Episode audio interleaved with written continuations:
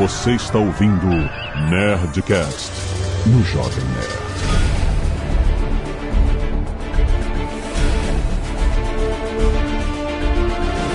Landa, landa, landa, nerds! Aqui é Alexandre Antônio Jovem Nerd, um apaixonado pelos videogames desde o Atari e sempre um noob, até hoje. 30 anos no bando. Aqui é a Marcela Versiani e eu faço desenho pra viver. Mas como, Marcela? Quem faz desenho não faz de graça. Né?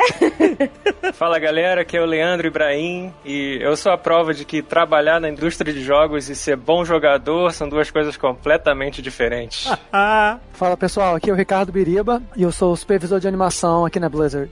E eu sou o Bernardo Varman, o Bonacha, e eu já zerei a vida no modo hard. Olha aí, é verdade.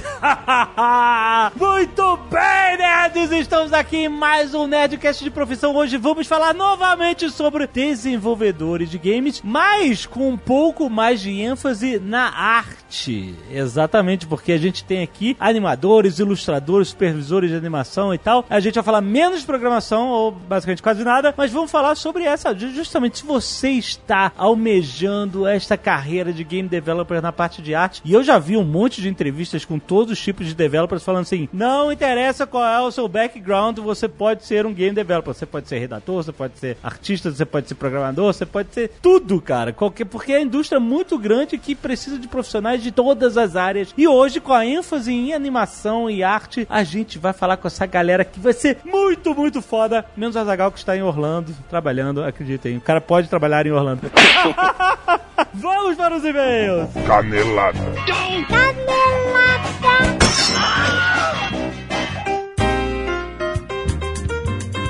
Muito bem, Zagal, vamos para mais uma semana de e-mails e caneladas no Nerdcast! Vamos. E hoje, última sexta-feira do mês, você sabe, é dia do Nerdcast Empreendedor. Já está na sua timeline, você já sabe aqui há quatro anos. Jovem Nerd e Meu Sucesso.com juntos aqui falando sobre empreendedorismo, sempre com o Sandro Magaldi, com Flávio Augusto. Cara, muito, muito bom. Olha só, muita gente que escuta a gente está começando a empreender agora. Não importa em que fase da vida, mas o, o, o início do empreendedorismo é isso. Quando você faz aquela virada de chave, quando você sai de um emprego para começar o seu negócio, quando você começa a vida já fazendo negócio, não importa. Importa é o seguinte: a gente vai falar sobre algumas experiências práticas que nós tivemos, algumas dificuldades práticas que a gente teve no início. É claro que nenhuma história de empreendedorismo é igual a outra, porque tem dificuldades diferentes em momentos diferentes, oportunidades diferentes. A gente achou importante falar sobre as nossas experiências, as nossas dificuldades e os pilares mais importantes das preocupações que a gente tem que ter desde o início do empreendimento, como vendas, operação,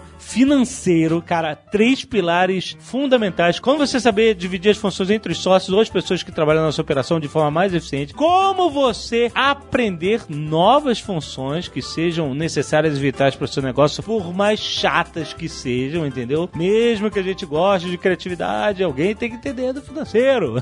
Não precisa ser o responsável completo pela operação, mas alguém tem que saber o que está acontecendo ali para manter a saúde financeira da empresa e um monte de outras histórias interessantes que a gente tem com o Flávio Augusto, com o Santo Magaldi com a Zagal aqui, cara. Vale a pena você escutar, já tá na sua timeline. Vale a pena. A gente fez jabá também do meu sucesso.com, a gente sempre faz aqui todo mês. É muito importante. Uma das coisas importantes é você se informar sobre o seu negócio. Às vezes você tá entrando nele, entrar desinformado é perigoso. Então é muito maneiro. Vale a pena escutar esse papo, vale a pena assinar o meu sucesso.com, porque justamente ele fala sobre isso. Sobre você se informar, sobre você estar dentro do universo de troca de ideias sobre empreendedorismo. É muito, muito interessante. Escuta aí o Nerdcast Empreendedor, assine o meu sucesso.com, link aí no post. Muito bom!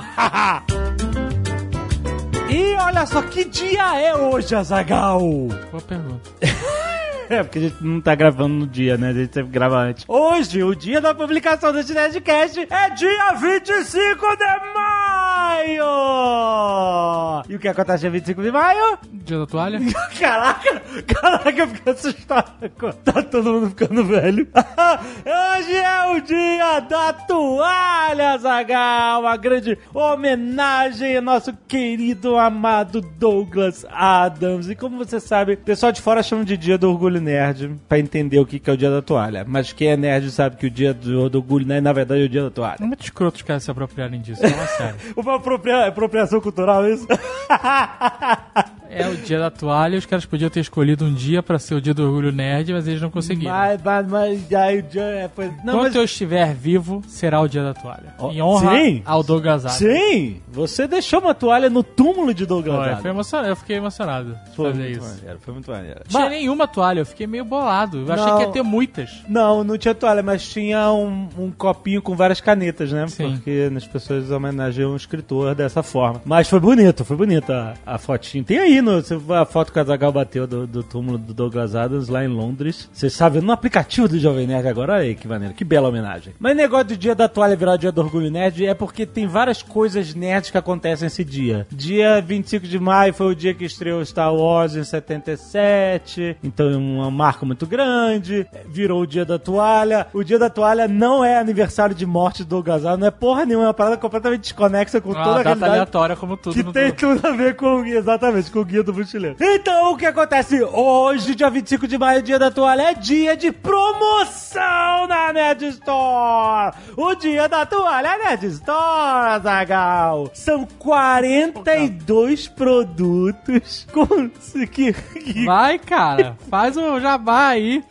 42, olha aí. 42. São 42 produtos com descontos, com ofertas e descontos que chegam até 60%, Azagal! Presta atenção, porque só vale hoje o dia da toalha. Claro. Amanhã, dia 26, não é dia da toalha, não tem dia da toalha, não é só. É só hoje que vale 42 produtos. Coisa, pô, cara, clica agora, agora no link que tá aí, ou você vai direto em nestor.com.br barra dia da toalha 2018 pra você ver diretamente. Cara, aproveita pra você economizar. Hoje é dia de felicidade nerd. Então aproveita você comprar um monte de coisa já, economizando com promoções de até 60% de desconto só na Nerd Store, a maior loja nerd do Brasil!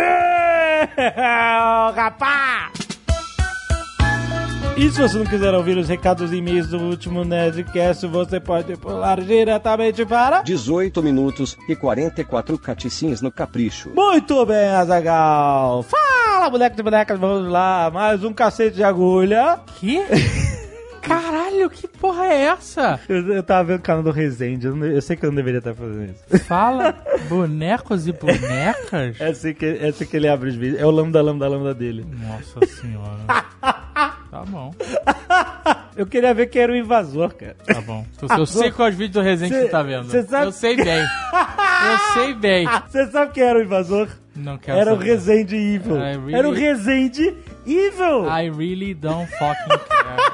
Eu não Vamos lá. consigo me importar menos com isso. Vamos lá. Quero agradecer aos netos que doaram sangue e salvaram vidas essa semana, como Jorge Luiz de Souza, o Lenilson da Silva, Leonardo Bruce Tollen, o Rafael Nakazaki, Laura Cristina Vieira, Israel Gomes, Haroldo Júnior, Jéssica Alessandra, Douglas Pereira Melo e o Guilherme da Silva Soares. Muito obrigado, né? Doar sangue é salvar vidas. Você pode mandar a sua fotinho doando sangue para nerdcast.jovemnerd.com.br que a gente agradece aqui de coração. E aliás, mandem qualquer e-mail que vocês quiserem sobre o programa para nerdcast.jovemnerd.com.br. Temos também a galera do Escapo Solidário. Não, que Escapo Solidário? É, isso aí, né? Escapo Solidário. Caraca, tá- tua idade tá batendo pra todo mundo Eu mesmo. tô pensando outra coisa. Tainá Cardoso, Mônica Cortese, Lucas Nascimento, Joyce dos Anjos e Lucas Aquino. Muito, obrigado. Muito bom, muito bom. Arte dos fãs! Olha só, temos um Thanos em aquarela pelo Rodrigo Brandão, que ficou muito Faltou muito tinta, maneiro. né? Assim, porque ele ficou meio chorreado, né? Ficou meio magrinho. Ele tá mais magro, verdade. Mas ficou muito maneiro, eu gostei pra Temos caramba. as estaltas dos personagens de Call of Cthulhu. Olha, Uns bustos, ficou muito legal. Do Alexandre Sampaio. muito bom. E temos a família Jovem Nerd pelo Everton Valandro. Muito obrigado, Everton, pela homenagem, uma pequena homenagem. Ficou o que que é, Zagal? diferente, né? Se o Jovem Nerd tá com a cara um pouco... Ah, parece que levou a raquetada na cara. Mas tá, Aquela mas tá. raquete de frescobol. Ah, bela, raquete de madeira. A bela homenagem, obrigado, querido. E a tua testa tá curta também. Né? Parece que ela. O mesmo cara que bateu na cara dela com a raquete bateu na tua cabeça. Mas a pícola ficou A boa. vírgula tá ótima, cara. Valeu, obrigado, querido, de coração. Vitor Lopes, 19 anos, estudante de física. João Pessoa, Paraíba. Lambda, lambda, e mais um cumprimento de onda nerds. Esse não é o meu primeiro e-mail. Ou não? Será que sim? Será que não? Ah, já Erro- corta a casinha, já corta. Ah, cara, deixa ele. tá sendo. Tá, é um xiste. Enfim, gostei pacas do Nerdcast sobre a parte da história dos Estados Unidos. Tanto que aproveitei para reouvir toda a playlist de história do Nerdcast nesse fim de semana. Meu Deus, cara. Ó. Poupando os elogios, vamos ao ponto. Apesar de gostar do episódio, fiquei decepcionado. Estava esperando o Nerdcast profissão físico. Ah, cara, como ilustre. Decepcionado. Você ficou decepcionado. Não, não ficou Você- decepcionado. Você, decepcionado? Não ficou decepcionado. Você criou, expe- você criou na sua cabeça a expectativa que seria É hoje, tipo, é hoje. hoje. E aí, quando você viu que era de história, bateu uma decepção. Uma decepção na sua vida. Ele, sabe, mão na testa, assim, ah, meu Deus, que decepção. Ele tá sugerindo aqui, com o Nerdcast Profissão Físico, com o ilustre presente nosso querido Caio Gomes e, por que não, Marcelo Glazer, talvez Pedro Luz, quiçá Davi Simões. Nunca vai acontecer. E outros físicos divulgadores. O Caio Gomes, pode ser uma profissão física. O Caio Gomes trabalha na- na- no Booking.com. o Marcelo Glazer é, é- Eu não sei se ele faz pesquisa, mas ele é famoso por né, apresentar programas do Discovery Channel, etc. Quer dizer, né? Se forme em física e faça outra coisa. mas olha só, vamos lá. Por que ele diz? Sobre o Nerdcast Profissão Física. Um dia após a publicação do Nerdcast seria a seria o dia, no Brasil ao menos, o dia do físico. Dia Gente, a 19 gente, gente, a gente não 19 se de maio. a Entendeu? Ele, coisas. por isso a decepção. Ah, cara, ele- A decepção tá embasada. Dia né? do físico, gente. Para de com esse negócio de dia das coisas. Dia- Dia do físico. Acabou de gritar dia da toalha pra todos os lados. Não significa absolutamente nada. Nada, eu foi sei. Você. Eu nem lembrava direito o que era. Aham. Olha só. Essa data, 19 do 5, faz alusão ao ano de 1905, o ano miraculoso de Albert Einstein, que o famoso cientista publica seus quatro artigos, na verdade cinco, que impactaram grandemente a física. Um sobre o efeito fotoelétrico, já tá, já tá amassando a cara Nossa, com as mãos. Eu queria tanto que esse Que rendeu. primeiro e-mail desse cara. Que re- tanto. Redeu o Nobel. Outro sobre o movimento browniano.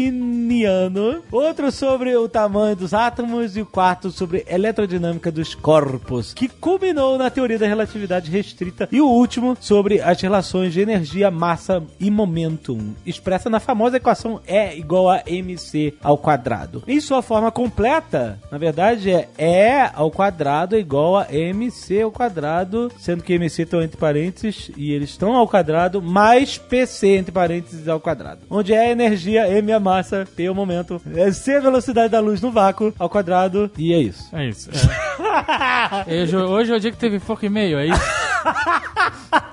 Pedro Franco, 20 anos, estudante de Direito da UFRJ. Olha aí, Rio de Janeiro, Capial. Janeiro Caminhal. Olá, este não é meu primeiro e-mail. Venho aqui acrescentar algumas informações a um ponto que não foi muito claro no último Nerdcast. Hum. Datavênia. Aí, doutor Datavênia. Ah, doutor. Sobre a fundação dos Estados Unidos e não sobre a sua consolidação propriamente. Hehehe. Direto ao assunto. Depois de ter enrolado, você não, não pode ser direto, né, doutor Datavênia? Ai, caramba, verdade. Mandou um data velha, né? Não tem como você dar uma enrolada e depois falar que tá indo direto ao assunto. É tipo o Treta News que fala, então vamos direto. pra- Não foi direto. É, você já conhece o Treta News, Ele direto ao fala. notícia. Exatamente. Não, você não foi direto, você está enrolando. Você tá enrolando. Mas não, não tem como um advogado ser direto. Não, impossível. advogado- Advogado direto? É a profissão que. A é- ideia da profissão é, não ser direto. é enrolar. É querer faz, parecer. Né, deixa pra lá. Vale o Nerdcast profissão de advogado em breve. olha aí. Advogado. Advogado. Temos, temos vários. Eu não, eu não deixa quieto. Direto ao assunto que ficou um pouco obscuro. Que país os Estados Unidos foram entre a Guerra de Independência e a entrada em vigor de sua Constituição Federal em 1789? Aham. A resposta é uma confederação. Isso porque os Estados Unidos tiveram não uma, mas sim duas constituições. Uau! A primeira, que vigorou de 1781 até vir a segunda, em 1789, foi chamada de Articles Oracle? of Confederation e instituiu um Estado confederado formado pela união das 13 colônias. Aham. A confederação foi considerada a forma mais apropriada pelo segundo Congresso Continental, uma vez que mantinha concentrado nos agora estados quase todo o poder, proporcionando grande independência entre eles. Contudo, por ser muito descentralizadora, a Constituição Confederada não chegou a prever um poder executivo e uma justiça central, e nem sequer concedeu ao Congress of the Confederation o poder de instituir tributos. Sim, eles estavam.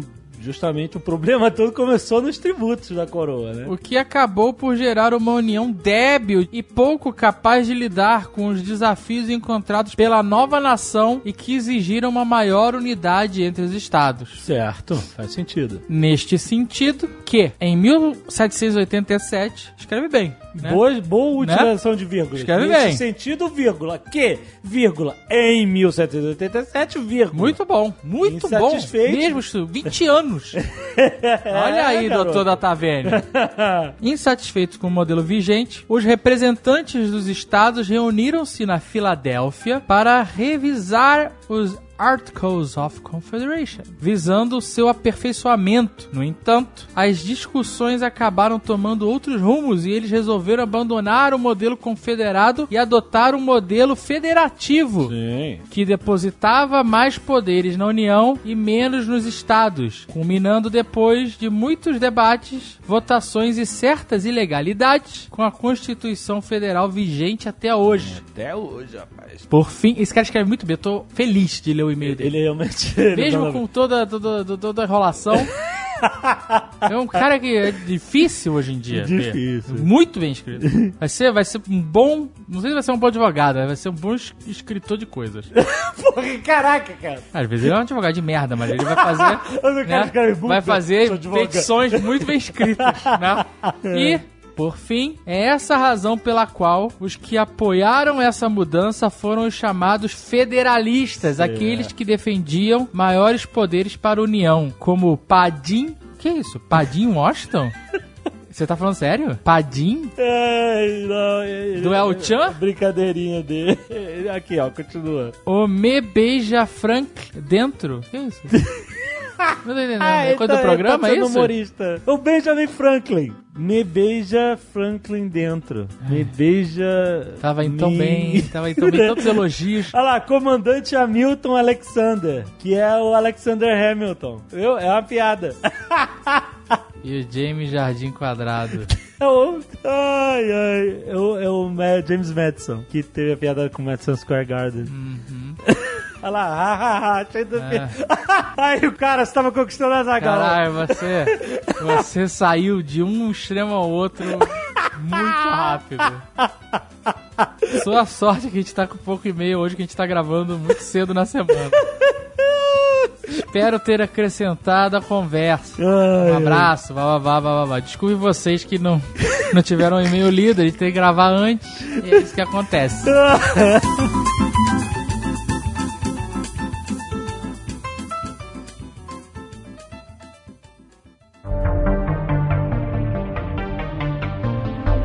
Gente, olha só, como vocês são todos relativamente novos, a Marcela é a única que já participou de Nerdcast anteriormente. Eu queria meio que cada um falasse um pouco onde trabalha e qual é a sua especialidade pra gente poder identificar e, e começar o nosso papo. Marcela, diga. Bom, eu sou a Marcela Berciani e eu trabalho na, como concept artist na Big Point Games aqui em Hamburgo, na Alemanha. Faz sentido porque faz desenho. Então, com certeza, faz desenho é o nome que a- você fala pra família, entendeu? Mas você é concept artist. Aquela tia que não manja, você fala, o que, que você faz? Eu sou concept artist. O quê? Ilustradora. Não sei o que é isso. Eu faço desenho. Eles te pagam pra isso, minha filha? Ai, mas dá dinheiro isso? Dá dinheiro? Você não quer fazer um desenho pra mim? Eu te pago com publicidade. Mas Marcela, vem cá, desculpa. Qual jogos? Qual, qual projeto? Atualmente eu trabalho no Farmerama. Eu fui. O Farmerama ele é um jogo de. Ele já tem oito anos. Eles queriam dar uma repaginada no visual, nos, nos personagens, focar mais pros 2D. Então eu entrei pra justamente refazer o concept dos personagens principais. Pô, que legal. É um jogo gigante, então tem muita coisa, muito asset ainda pra mudar, né? Pra mexer, mas aos pouquinhos a gente tá fazendo. Ah, mas aí isso não tá sendo alterado enquanto você tá aí. Eles vão fazer uma alteração, tipo um super update, quando tiver Não, não, tá- vai sendo os eventos, porque assim, é, como é um jogo online, é um, é um jogo de fazenda. Então Sim. é uma comunidade gigante. A gente tem, sabe, milhões, milhares de, de jogadores todos os dias. E, Aham. então a gente tem eventos semanais. Toda semana tem um evento diferente, com temas diferentes. Você sabe, tipo, quantas cenouras já foram plantadas e colhidas no Farmerama em oito anos? Não tem nem como fazer a conta. Deve estar na casa dos trilhões já, sei lá.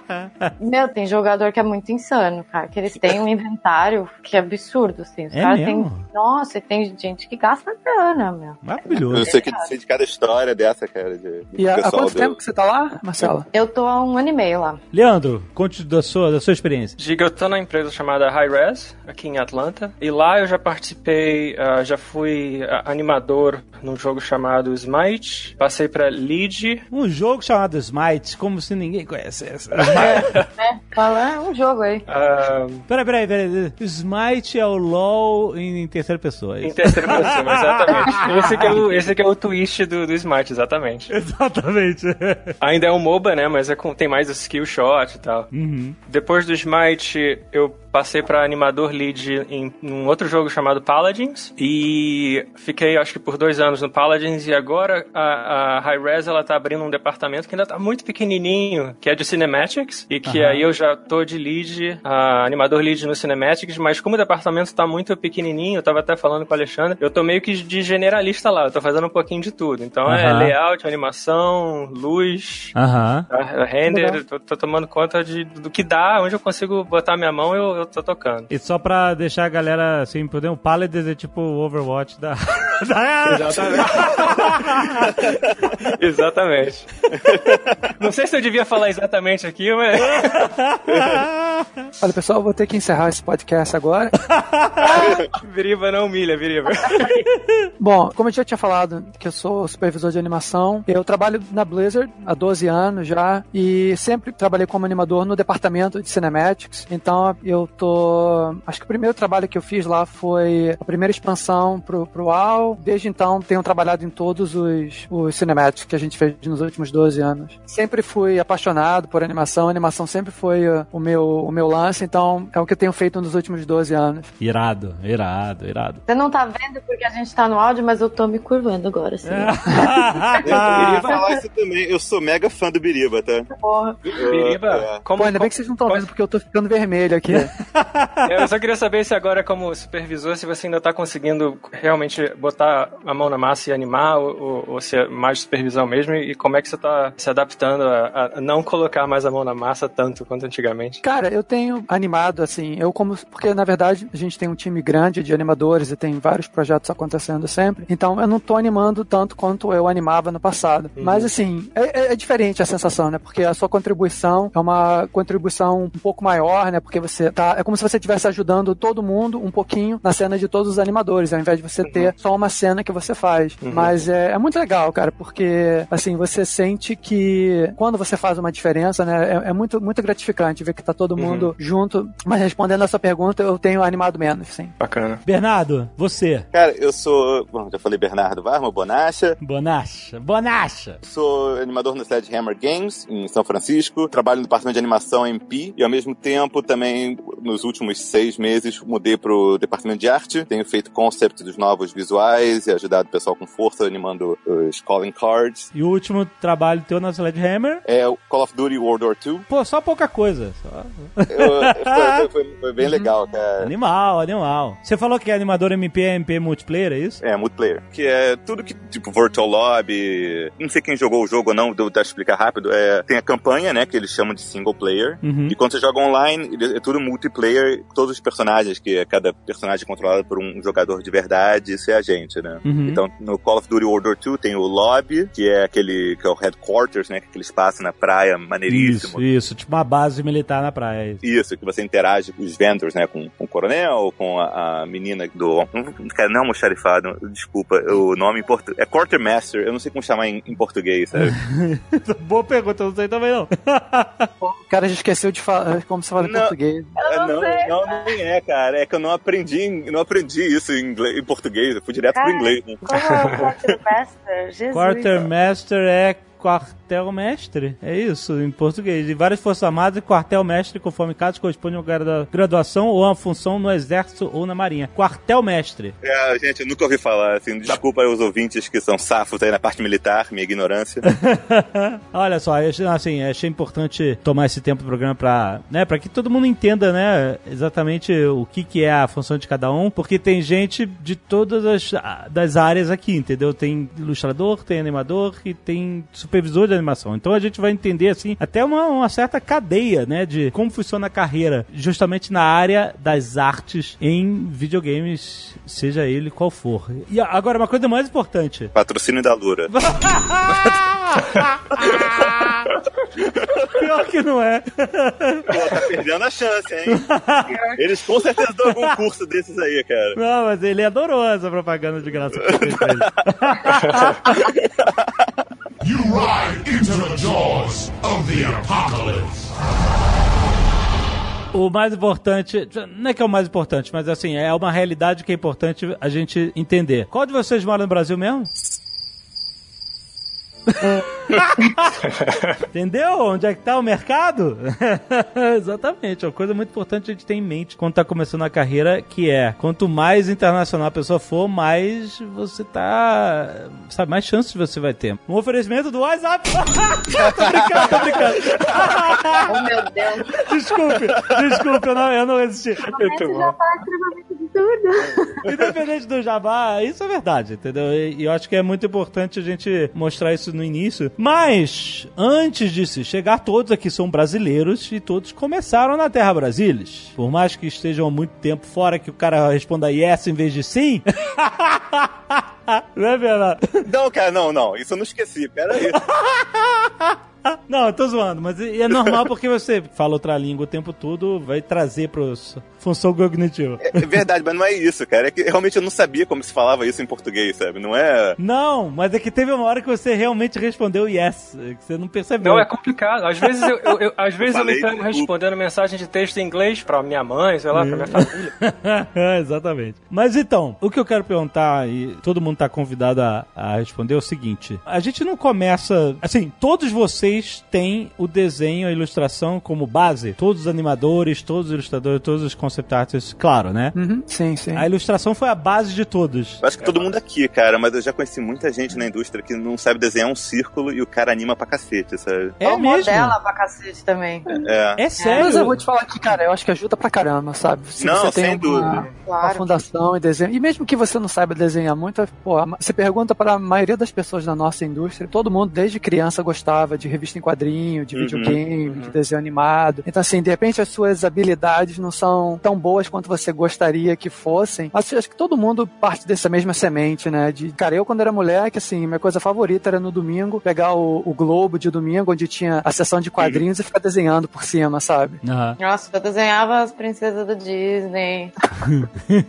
Eu era muito fã de quadrinho, cara. Muito fã também. Ainda ainda sou, amo quadrinho, assim. Parei de ler super-herói porque fica repetitivo. Como vocês me falam, a cada cinco anos dá um reboot. Dá um, dá um reboot total, é isso aí. Mas, eu, cara, eu era apaixonado, cara. Apaixonado. Eu tinha conta no jornaleiro. Eu só passava de volta da escola, já pegava o quadrinho, ia pra casa e só pagava tudo no fim do mês, sabe? Passava lá e dava, sei lá, pro cara 60 reais, que na época deve ser umas 20 revistas por mês. Desenho sempre foi uma coisa que eu sempre gostei muito. Meus pais são arquitetos, então eu meio que tive arte em casa desde criança e eles sempre me incentivaram muito. Então era meu pai e minha mãe na prancheta e eu no chão. No, no início com aquele papel vegetal, que arquiteto usa muito, né? Copiando os desenhos por cima. Uhum. Depois passei pra só de olhando, né? Olhando e fazendo igual. E, e, e- daí, depois foi só de cabeça, né? E eu quero perguntar agora do processo de como você chega numa Blizzard, na Sledgehammer e, e etc.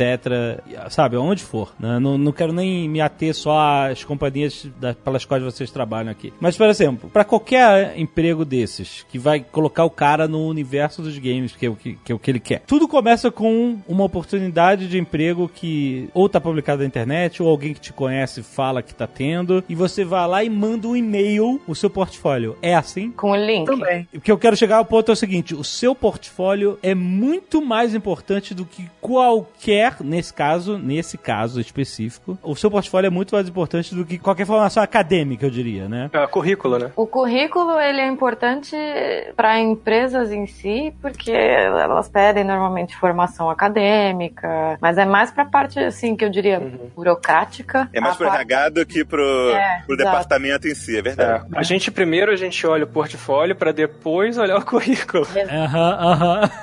Isso aqui é uma coisa muito legal, né? Porque acaba que é bem democrático, né? Porque assim, todas as decisões são feitas baseadas no seu talento e o quanto de trabalho você colocou no, no seu portfólio, no seu demo reel. O resto é secundário. Vocês achariam que é, é uma dica positiva de o que fazer no portfólio para ele ser bem notado e uma dica, tipo assim, sobre, ah, puta, não faça nunca isso porque os caras não estão procurando esse tipo de coisa, ou sei lá, uma forma errada de fazer portfólio é uma forma certa. Ou então é só faça o melhor possível. Assim, você como artista, você saber aonde que você tá no mercado, sabe? Ter uma noção assim, ah, eu sou um artista júnior, eu sou um artista intermediário. Baseado nisso, você tipo monta a sua, no meu caso assim, montaria o seu demo reel. Então o que eu faço é, o que eu falo pro pessoal é, qual é o estúdio de animação que você gostaria de trabalhar? Qual é o, sabe, o estúdio de game que você gostaria de trabalhar? E tenta fazer o seu demo reel comparado ao trabalho que essas pessoas estão fazendo, sabe? Então você automaticamente você já vai perceber se você tem uma onde que você se coloca comparado a essas pessoas, sabe? Acho que essa é, é a primeira coisa. Você, assim, é legal você pedir a, a opinião dos seus amigos que também estão trabalhando no mercado ou de outros alunos da mesma escola que você está indo, que acho que você começa a, a- a manejar um pouco melhor as suas expectativas, sabe? Exato. Piriba falou um negócio importantíssimo, cara, que é saber pra onde você tá aplicando, sabe? Porque às vezes você tem uma parada legal que é toda cartoon, dando um exemplo, assim. O cara tem um negócio muito legal, mas é, é muito, sei lá, é muito Pixar, sabe? O estilo Sei, do cara, você vê que sei. o cara que tá na Pixar ou na Disney e ele tá aplicando pra um, fazer um jogo tipo Call of Duty, é muito diferente o estilo. Claro. Se o cara é um puta animador, passa, sabe? Dá pra ver a diferença, sabe? Se o cara sabe o que o cara sabe fazer e às vezes passa um teste pra pessoa, se ela está um pouco na dúvida se ficaria ou não naquela vaga. Mas a melhor coisa é fazer a fita demo pra onde você quer, sabe? Tipo, você Mas ter uma... na- naquela triagem inicial, ele já vai perder para um cara que tá mandando o trabalho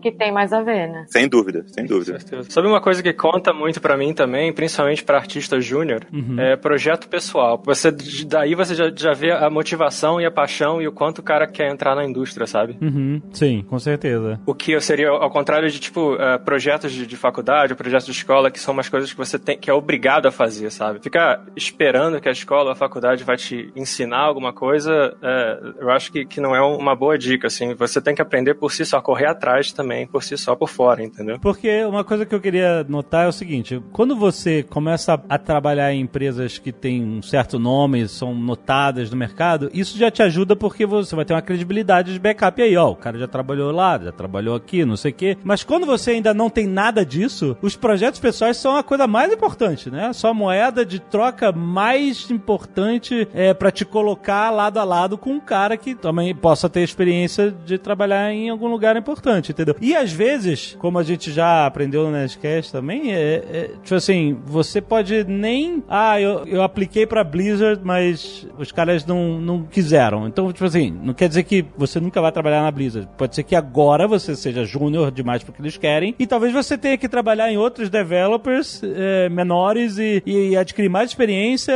portfólio e currículo, no caso de você estar trabalhando em outras empresas, pra quando você aplicar na Blizzard você ter outra posição, né? Alexandre, eu acho que também timing, cara, é muito importante, né? Não só pra Blizzard, mas como pra para qualquer outro estúdio. Às vezes, assim, tem um estúdio que ele não tá precisando de artista no momento, mas se tiver alguém que seja, assim, excepcional, de repente eles vão abrir uma exceção e contratar essa pessoa. Tem outros estúdios que, de repente, estão desesperados, que precisam contratar dezenas de pessoas, então eles vão estar mais abertos a contratar um artista Uhum. júnior, a contratar uma pessoa que tem pouca experiência. E isso, assim, na indústria, essas coisas acontecem em ciclos, sabe? Sempre vai ter uma, uma hora que eles estão contratando muito, sempre vai ter uma hora que estão contratando pouco. Sim. E, cara, é difícil de você se programar pra isso, mas assim, se você continuar tentando, eventualmente vai chegar na hora, vai casar, sabe? O seu time com o time da empresa que você tá querendo ir. Então, assim, várias, eu conheço várias pessoas que quiseram pra Pixar e tentaram quatro, cinco, seis vezes. Tá Entendendo? E outra coisa também que é muito legal, que eu já vi quando as pessoas mandam portfólio pra gente aqui na Blizzard, eu consigo ver a evolução da pessoa. Porque às vezes eu vejo o portfólio de um cara, aí de repente a gente na hora não tá precisando muito da pessoa, e dois anos depois eu recebo de novo o portfólio. E já aconteceu de eu lembrar do nome da pessoa. Assim, Ah, por acaso legal. eu lembrei. Falei, ah, cara, eu me lembro dessa pessoa. Aí eu fui ver o portfólio dele de dois anos atrás. Falei, cara, esse cara tá muito melhor agora. E até, eu cheguei até a entrevistar essa pessoa. Eu me lembro, assim, nitidamente desse caso. Eu perguntei pra ele, por que, que você fez? Que a sua, a, sua anima- a sua animação tá muito melhor. Aí ele falou, ah, é. Eu, legal que você se lembrou, mas é que na época eu achava que, apesar de eu ter mandado pra Blizzard, eu não tava preparado. Então eu tirei seis meses de férias e fiquei só treinando, só animando, só estudando. Caralho, irado. É.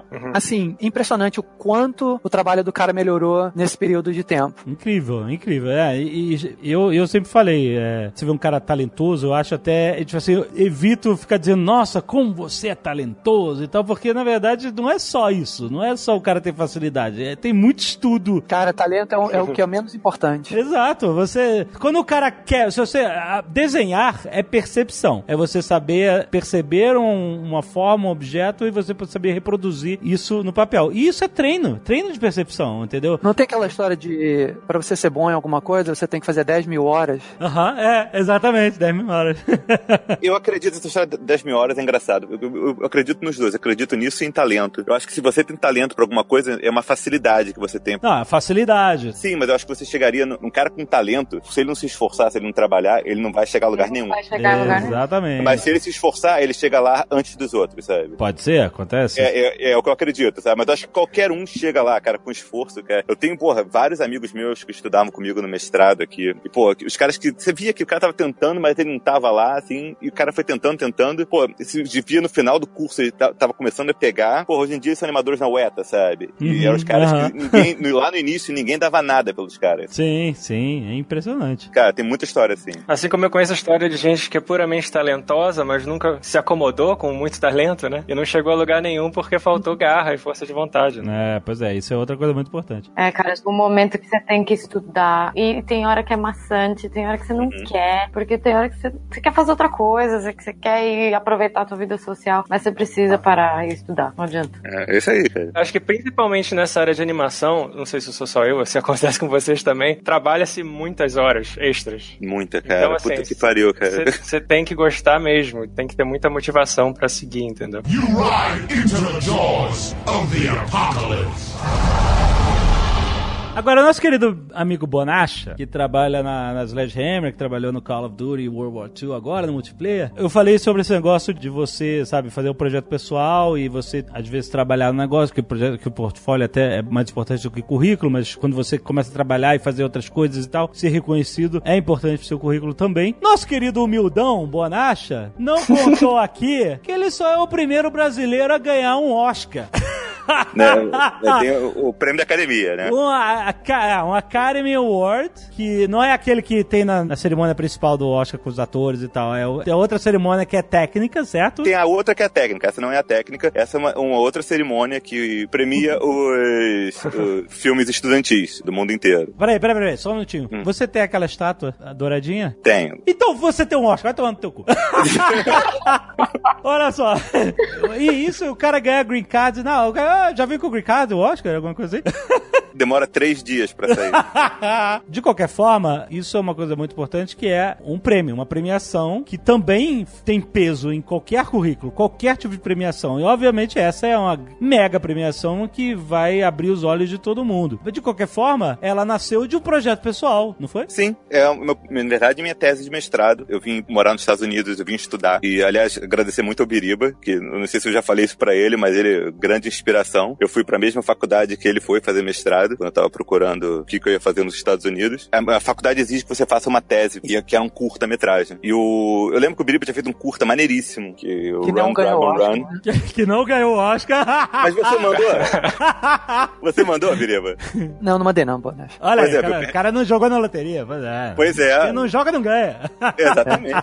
E o curta do Biriba é maneiríssimo. Aliás, quem quiser procurar, deve estar na internet. Ou procurem, é irado. Eu fui muito sortudo que quando eu tava no, terminando meu, minha graduação no Brasil, eu era estudante de desenho industrial na PUC Rio. Eu sempre gostei de animação. Eu fazia curso lá com o César Coelho, o pessoal da Animamundi, eu era rato deles. Eu, toda aula que eu tinha de coisa de animação, seja com Marcos Magalhães, ou Maria Cláudia Bolchó, todos o pessoal do Rio de Janeiro que estava envolvido com animação, eu tava misturado no meio, porque eu queria aprender. Procurando isso na época, o, o Flash era o, o programa de animação, isso data Uh, que Bons tempos. é, você tá falando ainda antes da bolha da internet explodir. Isso é muito tempo atrás. Ber- Bernardo escrevia texto em Flash. Escrevi- Eu não sabia mexer em computador. Eu entrei na faculdade, eu tinha um 486. E isso era, já era do ano 2000. E eu, eu só usava isso pra ficar desenhando no Paintbrush, cara. Naquela E o- época eu escre- ele escrevia carta na mão, escaneava e mandava por e-mail, né? cara, escanear, eu não sabia escanear, cara. Eu nem sabia, pra mim aquilo era bruxaria, cara. Eu não sabia porra nenhuma de computação. Eu entrei na faculdade e todo mundo, porra, qual é esse aqui? Eu, o quê?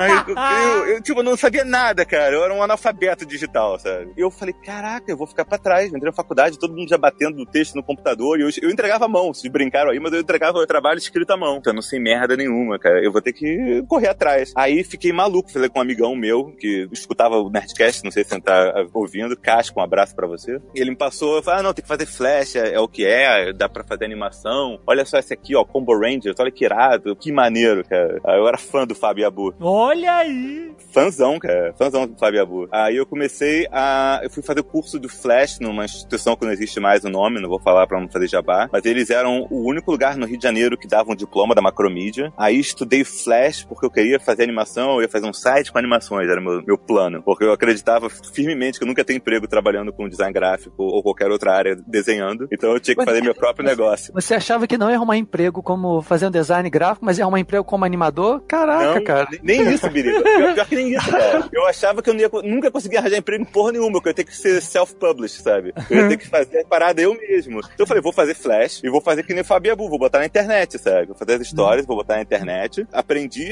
fiquei fazendo várias coisas em flash. Tudo que eu tinha que fazer no computador era flash. Então, era pra fazer, bater texto, batia no flash, imprimia. Eu tinha que fazer animação, era no flash, design gráfico, no flash. Aí aos poucos, obviamente, fui aprendendo depois Photoshop e tal, e os outros programas vieram naturalmente. Eu comecei a estagiar, porque eu, eu era. Cara, ninguém sabia Flash nessa época no, no Rio, era muito pouca gente. Então eu arranjei um estágio rapidinho na- nessa área. Os caras até falaram: olha, você é o cara mais novo aqui, eu tinha 19 anos. Você fosse o cara mais novo aqui, mas a gente gostou pra cacete do teu portfólio. Porque eu ficava, eu chegava em casa e ficava animando no Flash, ficava desenhando, aí ficava fazendo dragão voando, aí fazia cavaleiro. Tava- gostava de fazer essas paradas. Aí os caras me contrataram, era um site que também não existe mais, quebrou com a bolha, mas que foi uma puta escola. Eu tinha que fazer cartões animados em Flash, um por semana, pra mandar por e-mail. Ô, cartões animados em flash! Você contribuiu pra isso! Olha eu só! comecei, cara. Você vai pagar ainda.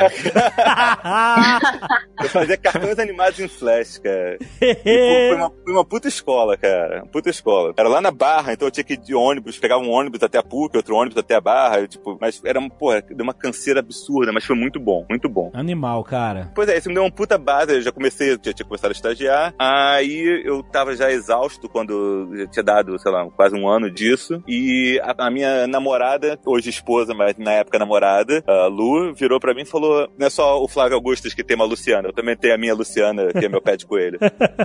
ela aplicou pra processo de seleção da Globo, e eu não tinha aplicado. Ela falou, ela falou B, aplica. Aí eu, mas eu, eu não mandei, não vão querer me aceitar agora. Aí eu- ela falou, tenta. Aí eu liguei pra lá, falei, olha, eu estudo na PUC, posso, eu queria sei que vocês estão fazendo processo de seleção, eu posso aplicar ainda? Ela falou, pô, lógico, tal, me manda seu currículo. Aí mandei currículos, me aceitaram, aí fiz, sei lá, um- umas oito etapas de estágio, aí entrei na Globo, tô resumindo aqui, entrei na Globo, e eu dei muita sorte que eu caí num, num departamento que tinha uns caras que eram muito fera de animação no Brasil, que os fizeram um curta que tinha ganho Animamundi, que é o, o Márcio Bukowski e o Alex Paiva, na época o grupo deles é o Três Dementes. E esses caras eram amigos do Biriba, e eles só conheciam todo mundo da computação gráfica no Brasil. Aham. E o foi o Léo Santos também tava lá, né? não, o Léo já tinha saído. depois, Então, já o Léo e o Biriba. O Léo tinha acabado de ir pros Estados Unidos quando eu entrei. Ah, tá. Então, o Léo e o Biriba eram as é- lendas. ele Tá na Pixar, né? Isso, mas na época ele tinha ido pra Blur, ele era o, o cara, assim, tipo, todo mundo falava, pô, porque o Léo foi pros Estados Unidos, Léo é foda. E você tem uma noção, essa galera toda se conhecia, o pessoal da Consequência, que fez o, o clipe do Frejá, tu- toda essa galera se conhecia, sabe? Então era muito pequeno, acho que o mercado naquela época. O pessoal falava do Biriba pra cacete, assim, ah, porra, Biriba tá foda, foi pros Estados Unidos, tá fazendo umas paradas iradas e tal. Foi aí que eu, eu ouvi falar do Biriba pela primeira vez, né? E o Leandro, esqueci de falar, pô, tô pulando etapas aqui. Leandro, o mestre, cara, porra, meu amigo é de faculdade. O Leandro estudou junto comigo na PUC. A gente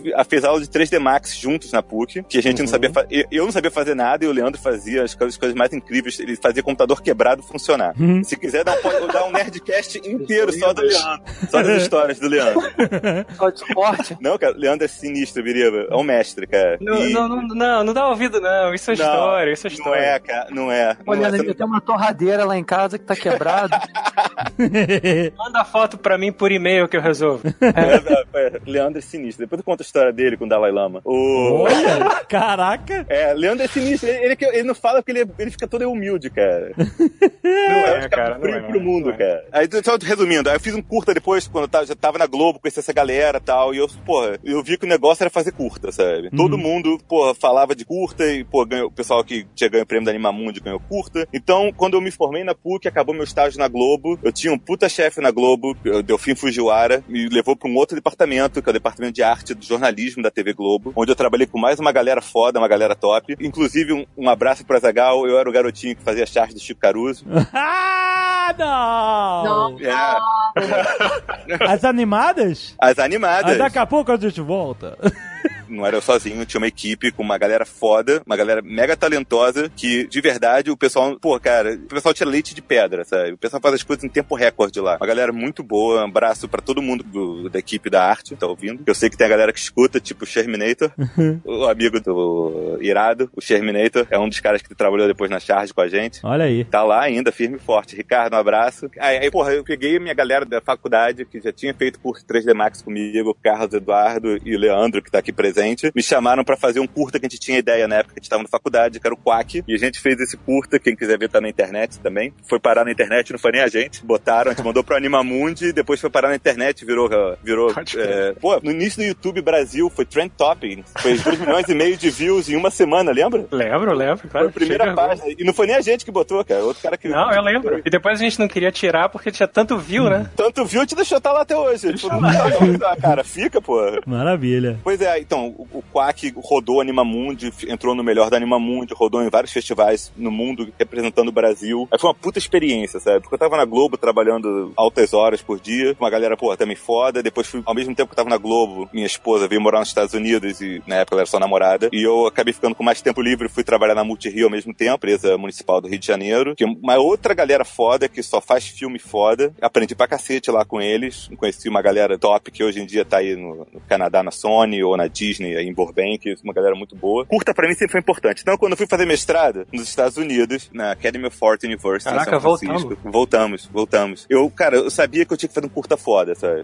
e, porra, porque curta sempre foi importante, sabe? Contar a história, sabe? E eu, eu entrei na faculdade e vi que todo mundo tinha que fazer curta, mas nego tava mais preocupado com a fita demo. Então fazia só umas cenas de animação, pô, que, tipo, ah, tem que ter um walk cycle, tem que ter um diálogo, sabe? São coisas que você faz pra treinar, que é legal, sabe? Que é importante, óbvio. Não acho que, pô, vai te botar no meio da multidão, sabe? Você vai ser mais um na multidão. Enquanto se você faz um curta, eu acho que você se destaca como, pô, fazendo algo seu, sabe? Aham. que conta uma história, que fala muito mais sobre você, sobre a sua personalidade. Então, porra, eu sabia que eu queria fazer um curta foda, sabe? E na época, uma escola francesa tava começando a aparecer demais de animação, chamada Gobelin, que até hoje é uma das melhores escolas do mundo, se não é a melhor de animação. Os caras são outro nível, são ninja. Eles estavam começando a fazer trabalhos em grupos. Eles tinham acabado de lançar um curta chamado Burning Safari, que tinha sido feito por quatro animadores. Porra, eu, eu fiquei maluco, sabe? Falei, caraca, os caras são estudantes, estão fazendo um negócio nesse nível, sabe? Uhum. Eu mostrei pros amigos meus da faculdade, que estavam fazendo mestrado comigo, e os caras, eu falei, olha só, olha isso aqui. Aí o cara falou, pô, mas eles são, são você é estudante? Eu falei, é, são quatro. Aí a gente falou, a gente tem que trabalhar em grupo. Aí juntou com mais dois amigos meus, eh, o Xiaofu Zeng e a Lisa Allen, e a gente trabalhou feito maluco por 18 meses nesse curta chamado Dragon Boy, que foi a nossa tese de mestrado, e deu muita sorte, ganhou o prêmio da academia de estudante. Estudante. Eu tinha uma chance e, e deu certo, sabe? Animal. E vi como uma benção, porque como estudante, não era mais estudante, já tinha me formado, mas como imigrante nos Estados Unidos, eu tinha um período curto no visto, sabe? Uhum. Ganhar o prêmio ajuda muito, porque dá green card na hora, sabe? É, então, é engraçado como a gente tem muita formação em comum, né?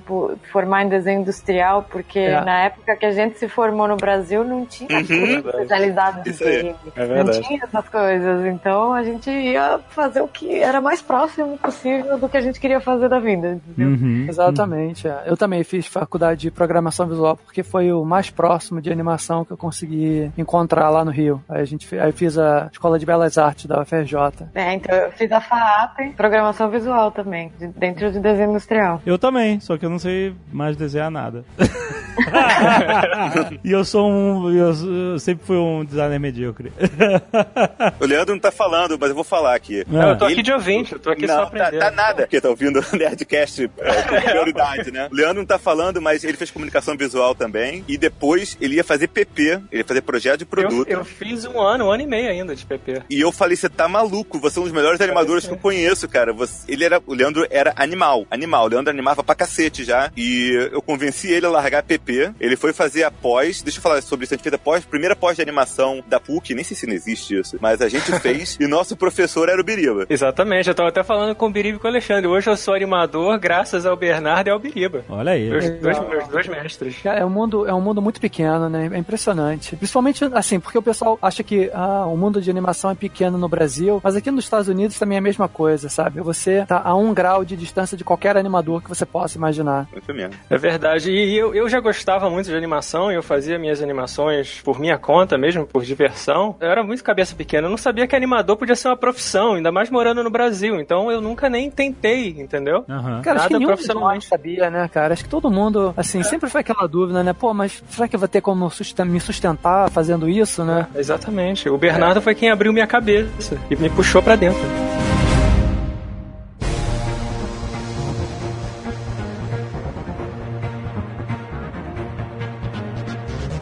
Marcela, me conta um pouco como é que é o dia a dia e a pressão, prazos, etc. de um concept artist de games. Quando eu trabalhei na Samsung, era um outro tipo de pressão. Pressão coreana, a pressão coreana é sinistra.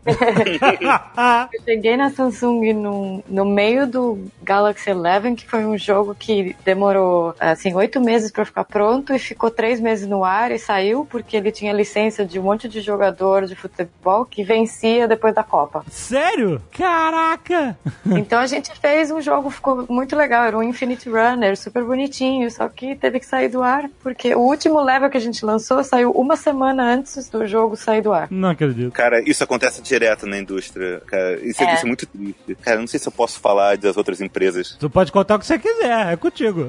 Teve um caso de uma desenvolvedora de jogos muito famosa, que trabalhava para uma casa de animação muito famosa. Eles resolveram fazer um jogo de, Muito de famoso. miniatura, muito famoso, Muito famoso. de miniaturas que ganham vida e essas miniaturas interagem, eh, miniaturas de personagens de filmes deles, e elas interagem num universo todo virtual. É, não sei se já deu para sabe pegar qual foi. É uma infinidade de coisas. Isso! Ah, isso, uma infinidade uma de coisas. infinidade! é um infinito de coisas. Ah. Eu tenho vários amigos que vieram pra Sledgehammer, que trabalharam lá. É muito triste, eles desenvolveram várias coisas, assim, que tavam- estavam planejados pra sair, estavam trabalhando e cortaram, cancelaram o projeto, sério. Mas era por causa de licença? Não, não por causa de licença, Ah, tá. mas porque as vendas não estavam. Tô chutando, tá? Ou as vendas não, não corresponderam à expectativa, ou eles tinham outros planos pra franquia deles. Má, conta mais, conta mais da dia a dia e pressão. Então, foi legal porque assim, quando eu cheguei, eu cheguei no meio do de desenvolvimento do jogo, e assim, foi no, no time de, da Samsung, da Black River, eu fui a última a chegar, quando na verdade o concept art, ele trabalha no começo, né? Exato. Eu fui fazer os, os renders finais, os retratos 2D. Eu não- acabei não trabalhando com concept tanto no Galaxy Eleven, mas aí apareceu a oportunidade de fazer um jogo completamente novo, uma IP nova. Nesse caso, pra mim foi muito maneiro, foi uma experiência muito legal, porque como eu, eu era a única concept artist por um ano e meio, então eu botei a minha identidade visual no jogo. Irado. Foi muito legal poder, junto com o diretor de arte, que meu melhor diretor de arte que eu tive na vida é o Jesse Souza. ele é irado, meu amigaço. Ele super me ajudou, ele era, ele super me, foi um mentorzão, assim. E ele me encorajou a, sabe, criar um monte de coisa. A gente fazia uns brainstorms gigantes com todo mundo, com todo o time, todo mundo sentava para desenhar monstro, porque o jogo ia ser sobre monstro. E aí eu pegava todas aquelas ideias e criava em cima. Então, essa pressão foi diferente porque no caso da Samsung a gente não tinha uma pressão de grana, porque a gente não, não tinha um budget. Não tinha budget? Era assim, faz aí, tem dinheiro infinito, é isso? Faz aí, tem dinheiro de incentivo. Não, olha só. Que era um instituto de, de P&D, O que, que é isso? pesquisa e desenvolvimento. Ah, tá, enfim. Fazia parte, de, eu entendi, era outra vibe. É por isso que a gente ficava em Manaus.